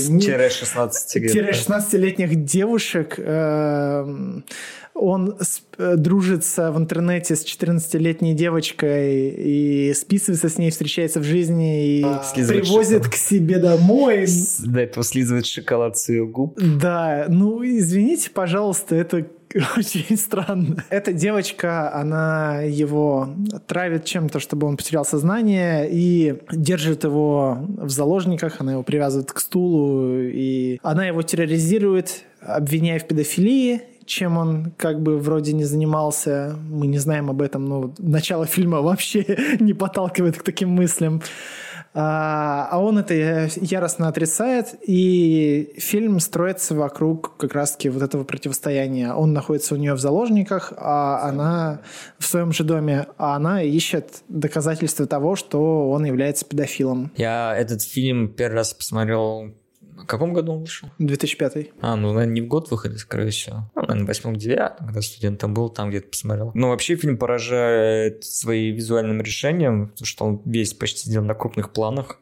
Там общих планов почти нет, не существует. И они все в таком длиннофокусной оптике сняты, все размыто, да, когда камера очень любит кружить так и переходить на другой крупный план за другого. Я только хочу одну вещь забавную сказать. А, когда вот так, я смотрел второй вот когда пересмотрел для подкаста, этот фильм я смотрел второй раз в жизни. Вообще, ну, с первого раза, когда я смотрел, меня в голове вообще остался, я весь сюжет знал, что происходит, как бы. Он запоминающий сюжет, на самом деле, очень такой необычный, потому что работа двух артистов, Эллен Пейдж, Эллиот Эллен Пейдж, э, вообще тогда, мне кажется, всех удивила и покорила такой актерской работой. Она тогда молодая была, там, начало 20-летия такой. Там. Ну, и не 14 лет было, как по сюжету. Нет, что ты Ну, как, как обычно, да. Так она до сих пор еще на 14-летних, мне кажется, похожа. Это как э, этот, э, я смотрел, помнишь, я упоминал сегодня Sex Education сериал про школьников. Я смотрел возраст актеров, там им в среднем лет 26, наверное. Типично.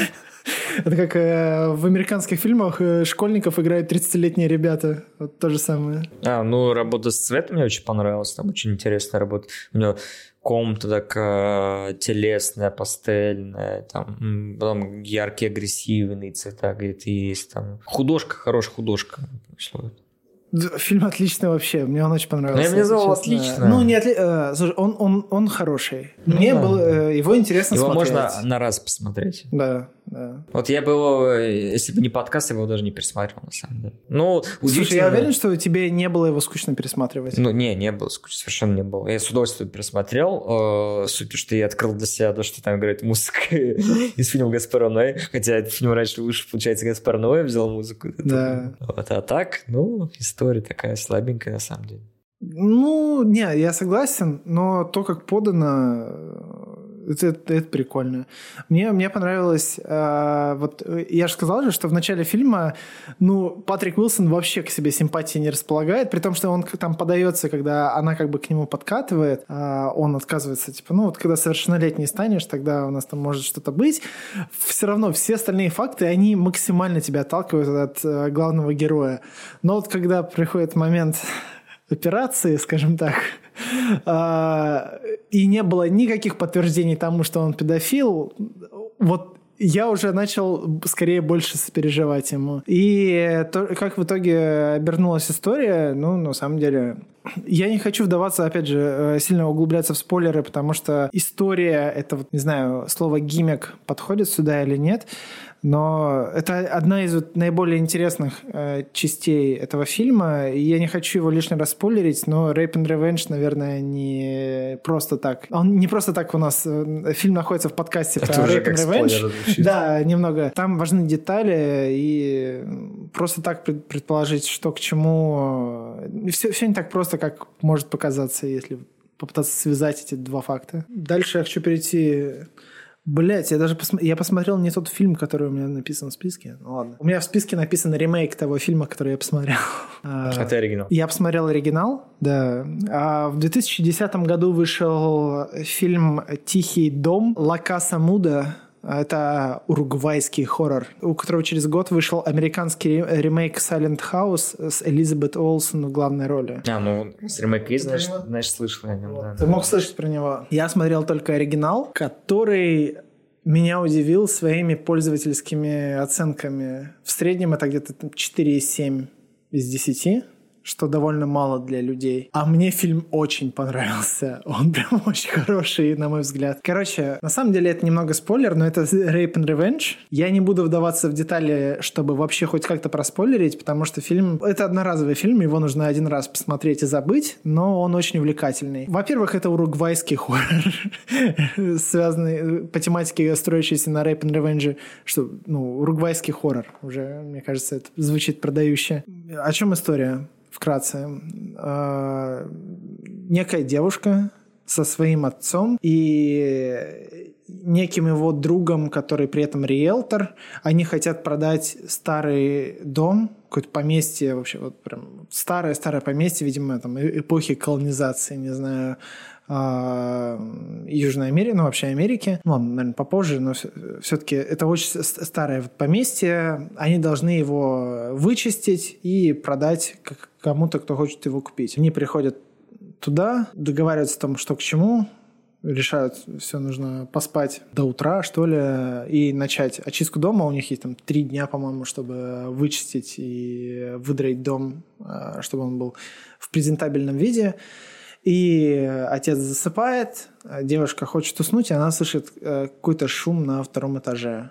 И она будет отца, просит его проверить, и начинается основное действие. Это, скажем так, фильм про заброшенный дом с привидениями. Все не так просто, как кажется, и не так вот там можно там, подумать не знаю, из того, что я сказал, что может еще дальше происходить. Одна из самых таких э, заметных черт, которые я хочу э, про него сказать, помимо того, что это уругвайский фильм, который раз, э, он стилизован под съемку одним дублем. Мне очень понравилась вообще операторская работа, как они э, с кадрированием обошлись. Там каждый кадр, каждое вот вообще движение камеры, они пытаются выстроить какую-то композицию, и это работает. И мне это очень понравилось. Фильм держит в напряжении отлично, и в какие-то моменты Вообще хочется просто усаться от напряжения. В общем, фильм реально стоит посмотреть. Я не хочу его никак спойлерить. Уругвайский Rap and Revenge про дом с привидениями, э, стилизованный под съемку одним дублем. Там на самом деле очень долгие дубли, но есть каты, которые прям очень очевидные. Следующий фильм, э, фильм «Женщина» The Woman 2011 года. Про него мне немного сложно говорить, потому что он не совсем прям чистокровный Rape and Revenge. Это чуть более такая второстепенная часть, и там рейп и в том числе ревенш, они более такие, не совсем в буквальном смысле. Там есть и в буквальном смысле, но почему я решил включить этот фильм э, в наш сегодняшний эпизод, и он будет в списке рекомендаций, потому что он просто невероятно всратый. Я его смотрел сегодня, полный пиздец, это я не мог поверить, что это, что я вообще это, я это смотрю. Я весь, все проблемы фильма, я даже, в принципе, проблемность этого фильма не могу объяснить, потому что это надо видеть. Это так плохо, что даже хорошо, и это надо смотреть, чтобы понять, почему это так плохо. Я сейчас попытаюсь объяснить, э, ну, я, обычно, расскажу, что за история фильма, И почему мне кажется, что этот фильм всратый и плохой – но мои описания, я, это вот как, как у Лавкрафта есть, что ужас, который невообразим человеку, и все такое, что он сводит его, что он сведет его с ума, если он даже попытается это представить. Вот, вот такое же. Это так плохо, что это невозможно представить, это просто надо видеть. И у меня больше даже проблем с этим фильмом. А, короче, а, вернемся. А, фильм есть какой-то фильм про семейку каннибалов из 1980 года, у которого какой-то полуофициальный сиквел был в 2009 году под названием The Offspring, то есть отпрыск. А, и это это сиквел этого вот не полуофициального сиквела. Это 2011 год. Фильм рассказывает о том, что Блин, даже сложно сказать. Фильм начинается с того, что в лесу живет некая женщина, как, первобытный человек, она охотится там на рыб, на животных, она живет с волками, и у нее там младенец есть, который она оставляет с этими волками там в пещере, она живет в пещере. Она там не говорит на языках, она вот именно такая прям одичалая. А дальше фильм переносит свое действие на какую-то вечеринку семейную, где просто ну, несколько разных семейств из небольшого американского города собрались, и они там, не знаю, просто барбекю у них, не знаю, пусть будет так. Эта сцена никакого вообще, на самом деле, влияния на дальнейший сюжет не несет, и там, там есть сюжетные линии, которые обрываются на полусловие, но это не важно. Фильм не продолжает первый фильм это же типа сиквел у нас, но он сюжетно, кроме как вот эта женщина одичала, никак не связан с первым фильмом. Мужчина этот, а, глава семейства, есть семья, а, отец, жена, трое детей, сын, старшая дочь, младшая дочь. Мужчина едет на охоту, и он охотится, и в прицел он замечает эту женщину – в которую он, судя по всему, влюбляется. И там... Я сейчас объясню, в чем проблема этого фильма. И он решает ее похитить. Он требует своего семейства очистить э, какой-то погреб, который у них есть. И он объяснит, он говорит, я вам объясню, зачем мы это делаем.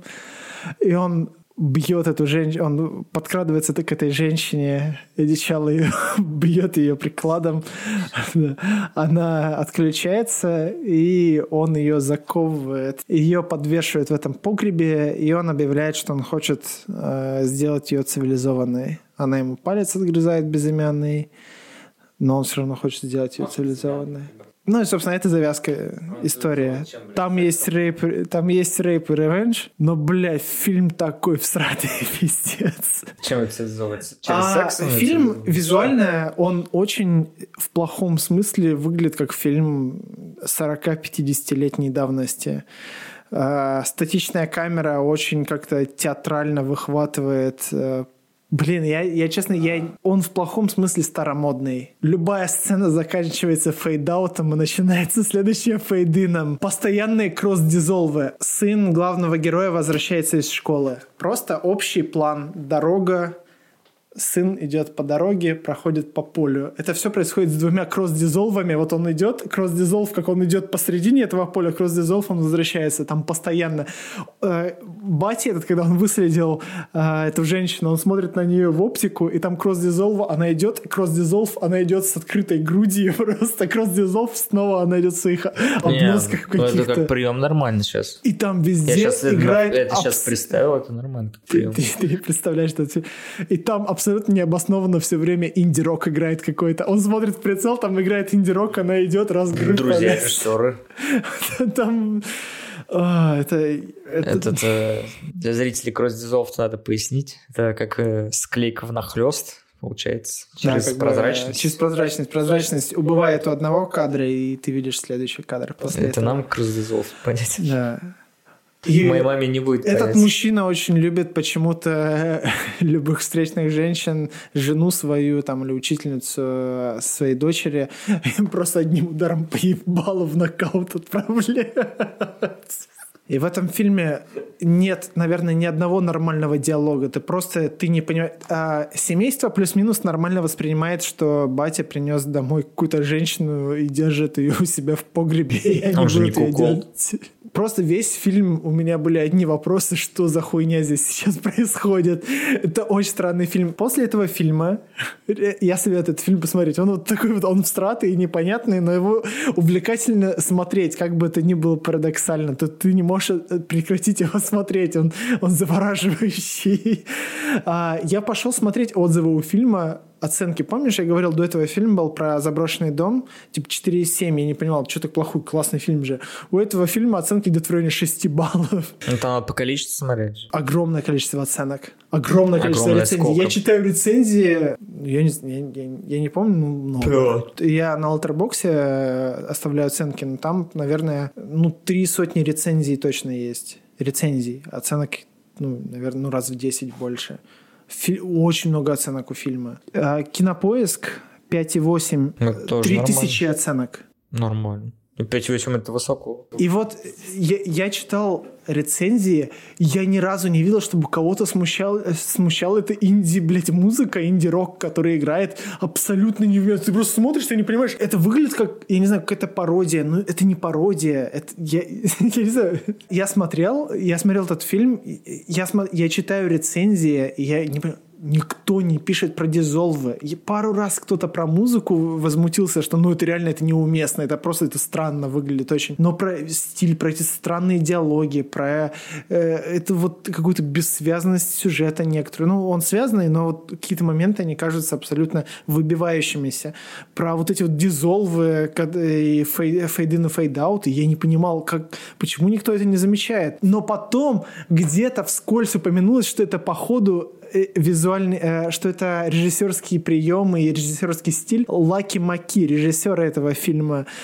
И смотришь у него другие фильмы, у него оценки 4,3, «Смертельный декабрь». У него «Я заберу твои деньги», «Бладмани» 4,6. При всей своей возмутительности он настолько увлекательный, что я его буду рекомендовать к просмотру тем, кто рискнет. Ну, ты сам же его хайпуешь. Я не мог его прекратить смотреть. Давай немного ускоряться. Сейчас будет пару фильмов, про которые я не могу что-то много сказать, он но, но которые интересны к тому, чтобы их упомянуть. Первое – это фильм «Фатал», Э, корейский 2012 или 2013 года, я не, не знаю точно, потому что данные разнятся. Про фильм вообще сложно какую-то информацию найти, даже на MDB он не так просто находится. Это э, корейский рэп and revenge фильм. Школьники берут какого-то своего там местного задрота и заставляют изнасиловать девочку, и спустя сколько-то лет он мстит за изнасилование этой девочки тем ребятам, которые его заставили заставили это сделать. Я не могу сказать, что фильм хоть насколько-то выдающийся, и вы вряд ли сможете вообще даже его в интернете нормально найти. Я его упоминаю исключительно с той э, точки зрения, что это интересная интерпретация э, Rap and Revenge. Такого вот я, по крайней мере, не видел и не слышал про такое до этого. И другой фильм, который я хочу упомянуть, это фильм MFA, Магистр of Fine Arts, магистр изящных искусств, про девушку, которая учится на художницу и хочет ну, на магистрскую степень по художественным делам. А, отучиться. История рассказывает о том, что о том, как девушку изнасиловал парень, парень-однокурсник, э, тоже художник, вроде как талантливый, и она приходит с ним пытаться разобраться, и с, его, с ее помощью он случайно падает со второго этажа через перила и разбивается насмерть. И у нее вроде как есть алиби, и полиция пытается расследовать это дело, но не может найти э, доказательств того, что она совершила это убийство, ее даже особо и не подозревают. Ей настолько нрав... понравилось это ощущение, что она начинает э, за других жертв насилия, у которым так не повезло, мстить. Ну, то есть это, это э, что-то в духе «Миссис 45-й калибр», когда жертва нас... Э, изнасилования мстит за других гипотетических жертв. Там, там были гипотетические, а здесь она за реальных жертв мстит. Фильм вот тоже он Я его не советую смотреть. У него он по рейтингам такой средненький, а, даже что-то на фестивалях засветился, но он абсолютно невзрачный и скучный, и точно прям стоит пройти мимо него. Очень не советую смотреть. Мне очень скучно было. И тогда в 2017 году выходит фильм «Месть», «Revenge» 2017 года. Фильм сняла режиссер Короли Фарже, француженка. Она также выступила сценаристом фильма. Девушку фильма которая играет э, замечательная Матильда Луц. Девушку э, богатого француза насилует один из его друзей. Далее героиню пытается убить бойфренд, этот самый богатый француз, э, дабы та не порушила компашки жизни, а у, у них у всех есть жены, дети и все такое, в том числе вот у этого. Но та выживает, упав, вот, проткнувшись деревом, которое пробивает ее насквозь. И это, собственно, завязка. В дальнейшем она выживает они и решают, мстит им. Они решают, ну, завтра я там, заберем. Да, не, не, не, там прикольнее было. Они э, должны были поехать на, на охоту. Сафари, да, на сафари. Да, на сафари. Их должен был забрать э, водитель. И чтобы не вызывать подозрений, они отправляются э, на, на, на сафари, чтобы никто не мог каких-то показаний со стороны дать странных. И такие, ну, потом, как вернемся, добьем ее. Ну, когда они возвращаются, ее там, собственно, нет. А что с ней происходит? Она наткнувшись, она приходит в себя, она подбирает свой, э, свою зажигалку, поджигает дерево под собой, а ну, пламя, дерево, круто вообще выглядит, дерево, э, пламя разъедает дерево, оно надламывается, и она падает. В этот момент они там, примерно, приходят, она прячется под, под скалой, вообще круто очень. Там еще, блин, у нее, помнишь, айпод этот розовый был? Блин, да. Так классно вообще, прям визуально ну, детали выглядит. там прикольно сделаны. Там много классных деталей. Помнишь, мне, мне очень нравилось у нее эти серьги в виде звезд да, розовых, да. и она одно теряет, и она потом, когда мстит, у нее просто одна розовая звезда под ухом висит, ну, серьга очень красиво выглядит, прям классно. Тот парень, который э, мы говорили, что он видит, как ее насилуют, но ничего не делает, она его убивает тем, что она ему глаза прокалывает а. ножом вообще. И потом она в пещере себе э, прижигает рану. Э, там не показано, что ждали. равно там через наркотики, она наркоту какую-то прижигает, но тоже отдельная тема. Лучше просто фильм посмотреть, чтобы детали узнать. Фильм будет в списке рекомендаций. Я просто хочу сказать, мы прям ждали проеба то, что она спереди рану прожгла, а сзади ты прожжешь или нет. И они это все продумали. Не будем спойлерить, вы лучше увидите, сами ахнете и кайфанете с этого, как это все продумано в деталях. То, что она и спереди, и сзади рану прожгла, это прям кайф. Фильм вообще очень классный, его стоит посмотреть. Я порекомендовал бы, я да, кайфанул с этого. Его однозначно... Финальная битва с Заком Снайдером. Да, актер, который вот ее бойфренда играет, он чем-то очень сильно похож на Зака Снайдера. Рекомендую посмотреть финальную битву, она очень прикольная. В крови ее возлюбленного они бегают, подскальзываются, и он подскальзывается, она подскальзывается, и они по кругу бегают, и, и в чем-то и смешно становится правильно, и страшно, ты за не переживаешь. С другой стороны, они так смешно все подскальзываются. Шоу Бенихила. Да, шоу Бенихила. Такой контрапункт. Я вообще обожаю фильмы контрапункт, когда такие делают, когда играют с эмоциями зрителя. И тут мы переходим к последним трем фильмам, про которые я хотел поговорить. Один фильм 2018 года, я его хочу оставить на самый конец. Но сейчас мы поговорим про другой фильм 2018 года «The Perfection», «Безупречность». Это оригинальный фильм Netflix. Э, фильм рассказывает про двух девушек, которые играют на виолончели и обучаются этому делу в одной частной школе. Этот фильм не попадет в наш список рекомендаций, хотя он неплохой. И он увлекательный, очень одноразовый. У, у него нет никакой глубины, но он сделан э, с ремесленной точки зрения достаточно качественно, что от него можно получить удовольствие. И в нем есть пара интересных твистов, но из-за счет того, что фильм не, не настолько интересный, я расскажу про них. Фильм начинается с того, что бывшая звезда этой музыкальной школы встречается с нынешней наиболее перспективной ученицей а, этой же музыкальной школы на какой-то вот тусовке в Китае. Там мероприятие, связанное вот как раз с этими музыкантами, кто играет на виолончели, потому что в этой школе они, если правильно помню, они на виолончели обучают играть. А, они очень сильно набухиваются, утром просыпаются с лютой головной болью. А, вот бывшая звезда, она помогает справиться с болью вот этой более молодой, новой, перспективной девушки при помощи аспирина или процетамола. И потом она рассказывает о том, как она поедет сейчас путешествовать по Китаю дальше и предлагает присоединиться. Та такая, да, и нахрен это все. Такая, погнали. И в процессе, когда они едут в автобусе у этой молодой девушки начинаются какие-то галлюцинации, везде какие-то бегают жуки, а, ее начинает тошнить, их высаживают с автобуса, и э, девушка, когда видит, что у нее просто из руки эти жуки уже начинают вылезать, она понимает, что проблема в том, что у нее в руке есть э, гнездо каких-то... Она выпила таблетку, видимо, и там было что-то ужасное, она отрубает себе руку. И потом оказывается, что эта девушка которая бывшая звезда, она добавила какой-то галлюциноген а, в водичку, с которой она этот процетамол выпила, у нее началась галлюцинация, она подсказала, что, блин, те что, жуки бегают, и она после этого начала видеть этих жуков, потому что у нее что-то там щекотало в теле и все такое, и наложилось.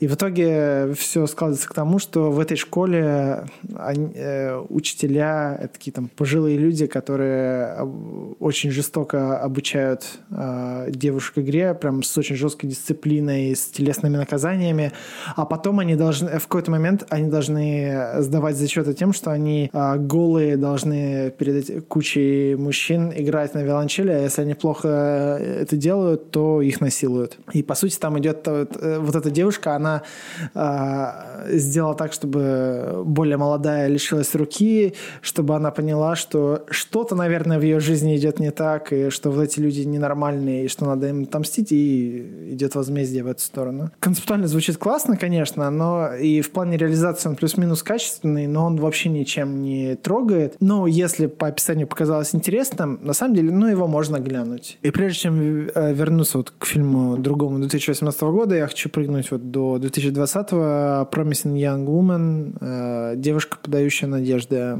Скорее Меллиган в главной роли. Мне понравилась концовка. Концовка шикарная. Именно даже не концовка, а развязка. То, что она пошла делать свое финальное дело, и она сдохла, нахуй. Еще я как раз хотел с тобой ну, потом обсудить. с сложными а, сообщениями. Я так понял, то, что она, потому что нам прям толсто дают понять, то, что она, нам дает начать намек, что она убивает всех, но в итоге никого не убивала. Вначале подумал, что есть две цвета ручки, красная я, и синяя. А, вот я это не понял, потому что мне показалось, что а, один цвет это кого она убила, убила а да. других не убила. Вот, а вот непонятно. Потому что она себя строит хорошенькой, потом внезапно строит хорошенькая девушка. Но мне не понравилось то, что вот, вот я к чему вел современно, вот настоящий, не который ты думал современно нулевые десятые, это все уже, будем честны, Ваня, это уже не современный ну, понятно.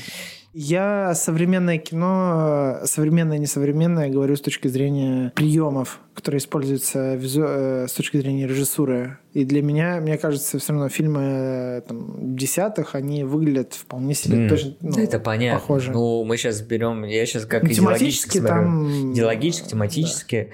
Да. Э, и как это сказать, э, свобода творчества. Вот, сейчас мир совершенно другой. Сейчас Рэп and Revenge ты не снимешь, как снимали в нулевые, десятые, девяностые, восьмидесятые. Все. И этот фильм наглядно показывает то, ну, все, то, что нам говорят про какую-то страшную запись, и она просто каким-то звуком... Вот э, для меня э, это создает некую двойственность. С одной стороны, мы это не видим, а с другой стороны, это какую-то даже создает старомодность у фильма, что самое страшное — то, чего ты не видишь. Как у Хичкока, когда ножом режут, ты не видишь, как протыкается тело. Но... Ты сейчас хочешь сравнить это нет, с смотри, подожди, нет, подожди, психо, нет, блядь? ну ты ты не знаешь, убивала ли она, но при этом ты тебе не показывали это, убивала она или нет. Тебе просто намекнули цветом, она может я убивала. Я тебе сейчас не про убивала, ты... я про то, что в телефоне она посмотрела на не, знаю. Ты не, ты не знаешь, что ты не видел, что там было, и ты не видел, убивала она или нет. Фильм очень затянут, фильм очень затянут. А, но один из редких моментов это появление Альфреда Малина. Я такой, я вообще я А ты курс в титрах не указан. Я такой, жду титров. Это же Альфред Малина, я же не спутал. Его нет титров. Я захожу на кинопоиск, его там нет. Я захожу в MDB, говорю, ну, я помню, помню, что MDB пишет, кто не в касте. Я листаю до конца списка, Альфред Молин написано no cast. В смысле? Типа он не указан в касте. Он один из самых, наверное, это один из... Ярких это, вообще. это лучший вообще актер во, все, во всем касте. Он, он, его персонаж лучший был. Мне он так понравился. Не, ну Билл Бернам нормально даже. Это, Не, это- он, же тоже, стендапер, но ты же курсе? он- Да, да, да, он это, у него музыкальный стендап. Мне понравилось, когда она... э, помнишь, когда строители... И она стоит, просто стоит, А, и они начинают ссаться. это прикольно было. Мне не понравилось вот это в Rapper Revenge мы уже это вспоминали, то, что могут сместить других, но это вообще очень странная месть. Твою подругу изнасиловали, И она- ты с чего-то ёбнулась, блядь, с этого. Ну, хуй знает. Я просто не понял этот контекст. Я так не понял, девочка самоубийством жизнь покончила, что ли? Ну, я, ну, по контексту я понял, что так. Я получил какое-то удовольствие от фильма, все-таки он не совсем, он не совсем уж Нет, момент. он душноватый, слишком долгий, но Я там- поэтому прерывался. Он волнами, о, прикольно, прикольно, душно. Прикольно, Особенно, прикольно, когда началась вот эта любовная Да. линия, блядь. Ой, блядь. Они в Я аптеке без... Я в аптеке прервался, я нажал пол, я ушел на... В аптеке происходит, вот, когда он что-то поет, и я такой, а, блядь, так он на записи будет сейчас. А се- Нет, точнее, даже запись еще не поднималась, да, я такой, о, она узнает, что он там был. Мы не знаем, что он там был. Я такой, блядь, нам, нам по- поймут. Я такой, я еще поссать хочу, па- паузу ставлю, я понимаю, что еще полчаса. Она узнает, что он там, блядь, был. И практически сразу это, ну, даже не сразу, там минут через 15 так происходит. Ее родители порадовали, это мама Стифлера. Да, да, да, это мама Стифлера. Я такой, сука! Э, Чувак из зеленой мили. Короче, фильм вытягивает только каст, подытожим, я бы так подытожил. Вытягивает каст, э, сюжетно, очень слабо, концептно интересно сделано, сюжетно очень слабо. Режиссура Актерски все очень крайне сильно. слабая. Режиссура И, слабая, а актерская работа а, сильная. Хочется, вот это ощущается как очень такой инди-фильм фестивальный, потому что ему прям хочется, чтобы какой-то продюсер взял и просто вырезал очень много чего чтобы фильм попытаться сделать хоть как-то равнее. Фильму сильно стройности не хватает. Да, особенно с этими цифрами, блядь, они вообще ни к селу, ни к городу появляются. Подожди, а я помню, первая это была вот эта Мэдисон, женщина, которая это Эль- Элисон Бри, кстати. Второе это женщина, которая декан у них или что-то такое. Четвертое это тусовка, которую чел, собственно, насиловал. А третье это что было? Малина. Я просто я даже я титр третий не запомнил. потому что я Малина, помню, значит, что- третий. Малина. С ним самое вообще охуенное. Я так понял, он же всю рассылку сделал, даже ему все прислал. То, что он там извинился, там все. Да, да, да. И он, он в, полицию обратился. Да он он, он, он актерски вообще просто божественно сыграл. Мне так он понравился. И вот я подхожу к фильму 18 года Nightingale. Мы немного отходим, получается, на пару лет назад относительно Promising Young Woman. В русском прокате фильм назывался «Соловей». Это э, второй полнометражный фильм режиссера и сценариста Дженнифер Кент. Ее первый фильм был фильм «Бабадук», который мне невероятно понравился. Это отличнейший фильм. Я видел отрывками. Про ребенка, да? Не, не, у меня брат смотрел. Ну, это нельзя. да? Ну, Там а, а, э, э, Бабадук, он рассказывает про историю М, матери, ну, про- одиночки, у которой про есть сын. страшилки, я так понял. Да, да, да, да. Он, ну, мне очень фильм понравился, я его крайне советую посмотреть. Вот, э, сиквел рассказывает про... Где это сиквел Бабадука? Ой, сиквел. Второй второй фильм. фильм. Второй ее фильм, да. Второй ее фильм рассказывает про начало 19 века, про освоение Австралии, Танзанию, Э, как точнее. там, Эггерсонов, да, что-то. Э, Да, 4 к 3 соотношение сторон. Это, по- по-моему, у него было более широкое соотношение сторон у Эггерса. У него, по-моему, 16 на 10 или что-то такое было а, в «Ведьме». А, Я Вот. понял. Здесь, Я про него и говорю. ну, я, для, я для зрителей уточняю просто, слушателей. А, здесь 4 к 3 соотношение сторон. Начало 19 века, а, черная война в Танзании. А, это как, когда Поясните. Британские колонизаторы, британская армия, они уничтожали черное население Австралии, просто вычищали их. Вообще, просто, ну, геноцид, по сути, делали. В общем, если мы правильно все помним, что такое Австралия? Это О, это тюрьма где, размером с континент. Ну, сейчас в, в рамках ковида это пиздец. Это все еще тюрьма размером с континент. Оттуда не выйдешь, туда не попадешь. Есть некая дев- девушка, ирландка, э, у которой есть муж ирландец, у них родился ребенок. А мы не знаем, за что она была приговорена, к чему, может быть, за- потому что просто она часть э, семьи. Может быть, она что-то сама совершила, и вообще брак э, случился именно в самой Австралии. Это ничего не известно. Но она была отправлена в Австралию. Она там отслужила как, э, не знаю, домохозяйка, условно, не знаю, как, как сказать-то, кухарка, пусть будет кухарка. Прислуга. А, свой срок, да, как прислуга, свой срок. И вот уже прошло пару-тройку месяцев, а местный лейтенант, он ее, как бы, она как бы отслужила все, он должен ей выписать билет, что хорошо, ты все сделала, отправляйся обратно в Великобританию. Но он этого не делает, и он регулярно ее насилует. Ее муж, он э, работает э, кузнецом, в, в этом поселении, там просто небольшое вот поселение, Танзания, остров на юге от Австралии, колониальное поселение. И в очередной момент, когда прибывает э, старший командир, капитан, парень, который руководит всем, он, он лейтенант, э, он приглашает девушку спеть. Почему Славей? Она поет красиво. Она поет, солдаты пытаются до нее домогаться, за что лейтенант их э, там, по, по башке бьет и говорит, вы типа, что, что вы себе позволяете, после чего он снова ее насилует. Лейтенант ее насилует? Да, да, а, лейтенант. А, он другим не дает сам? Да, да, он сам. Это, она молодая, красивая, все такое.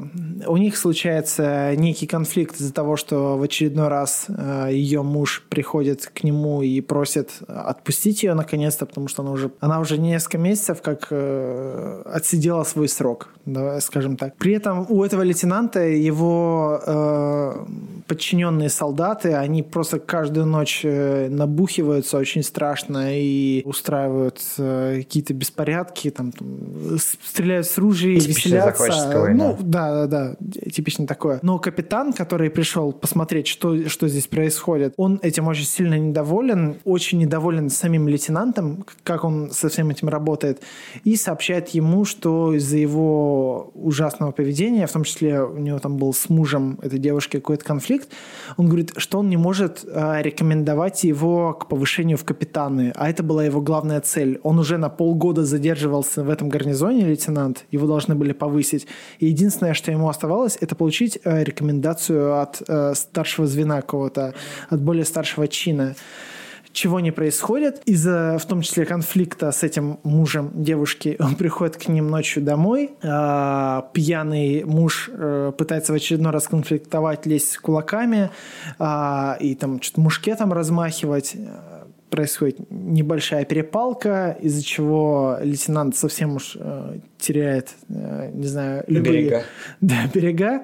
И он застреливает мужа, насилует э, вот эту девушку, потом его подручный, э, подручный один э, насилует, а другой подручный, когда его просто, ему, не знаю, как сказать-то, разносит мозг с тем, чтобы он заставил замолчать младенца, ребенка, тот берет его просто об стену вот так вот херачит и заставляет замолчать навсегда. После этого этот лейтенант продолжает конфликтовать с капитаном. Тот говорит, что я не буду тебе рекомендовать ничего такое. А, а у того была договоренность с одним из еще более старших чинов. И единственный способ у него а, получить это повышение, чем э, он собирается, этот лейтенант, заняться, это отпра- отправиться в это поселение и лично с ним прям завтра поговорить. А чтобы туда добраться, им нужно через австралийские джунгли пройти. А это насильник? А, насильник, да, да, да. И он нанимает э, местного черного аборигена, который должен его провести. Берут еще пару местных заключенных э, с собой. А эта девушка, она с этого ее прикладом э, по голове бьют, чтобы ее отрубила. Она потом в себя приходит.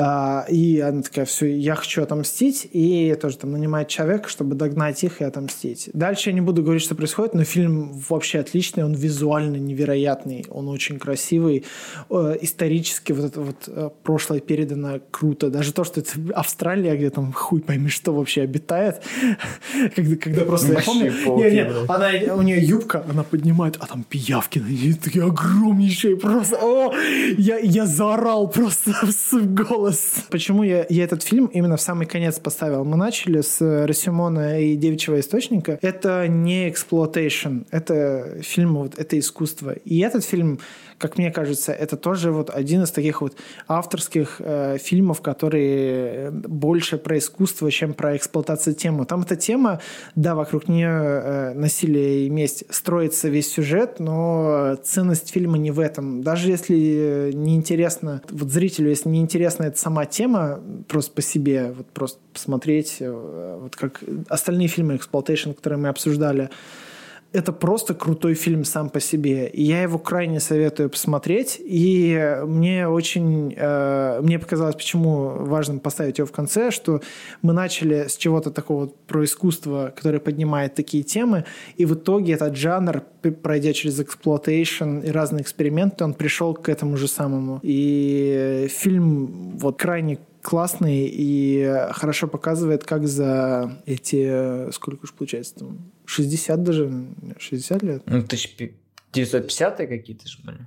Давай, «Девичий источник» — это 60-й год, так что, да, 60 лет. Спустя, э, ну, почти 60 лет э, жанр смог э, тема вернуться к тому же самому. И, в общем, крутой фильм, очень советую посмотреть. Ну что, перейду к обобщению всей этой темы. Если подытоживать, почему мы вообще разбираем эти фильмы, почему мы смотрим их.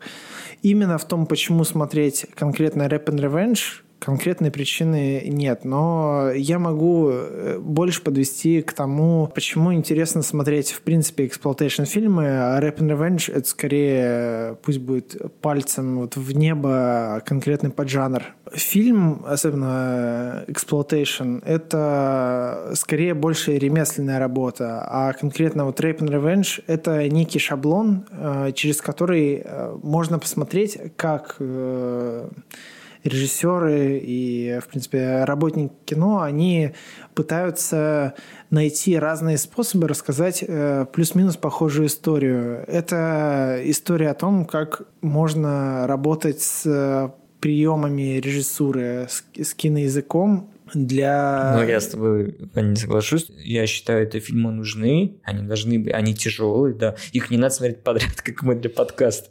Это очень тяжело. Их вот раз в год, ну, в год, может, тоже много раз в два-три года можно посмотреть, чтобы понимать. Во-первых, чтобы ты со стороны увидел, насколько это мерзко. Это очень мерзко со стороны выглядит, это правильно. И во-вторых, какие ты можешь получить последствия. Несмотря на то, что есть некоторые сказочные последствия, есть некоторые фильмы очень реалистичные последствия тебе показывают. А следующий выпуск будет посвящен истории монтажа, который изменял кинематограф, который привносил новые идеи в кинематограф и который вообще повлиял на кинематограф и на его развитие. И мы поговорим о самых главных и культовых фильмах, которые завязаны вот на этом монтаже, который менял кинематограф и сделали его таким, который вы сейчас знаете. И на этом мы прощаемся до следующего эпизода. Всем пока.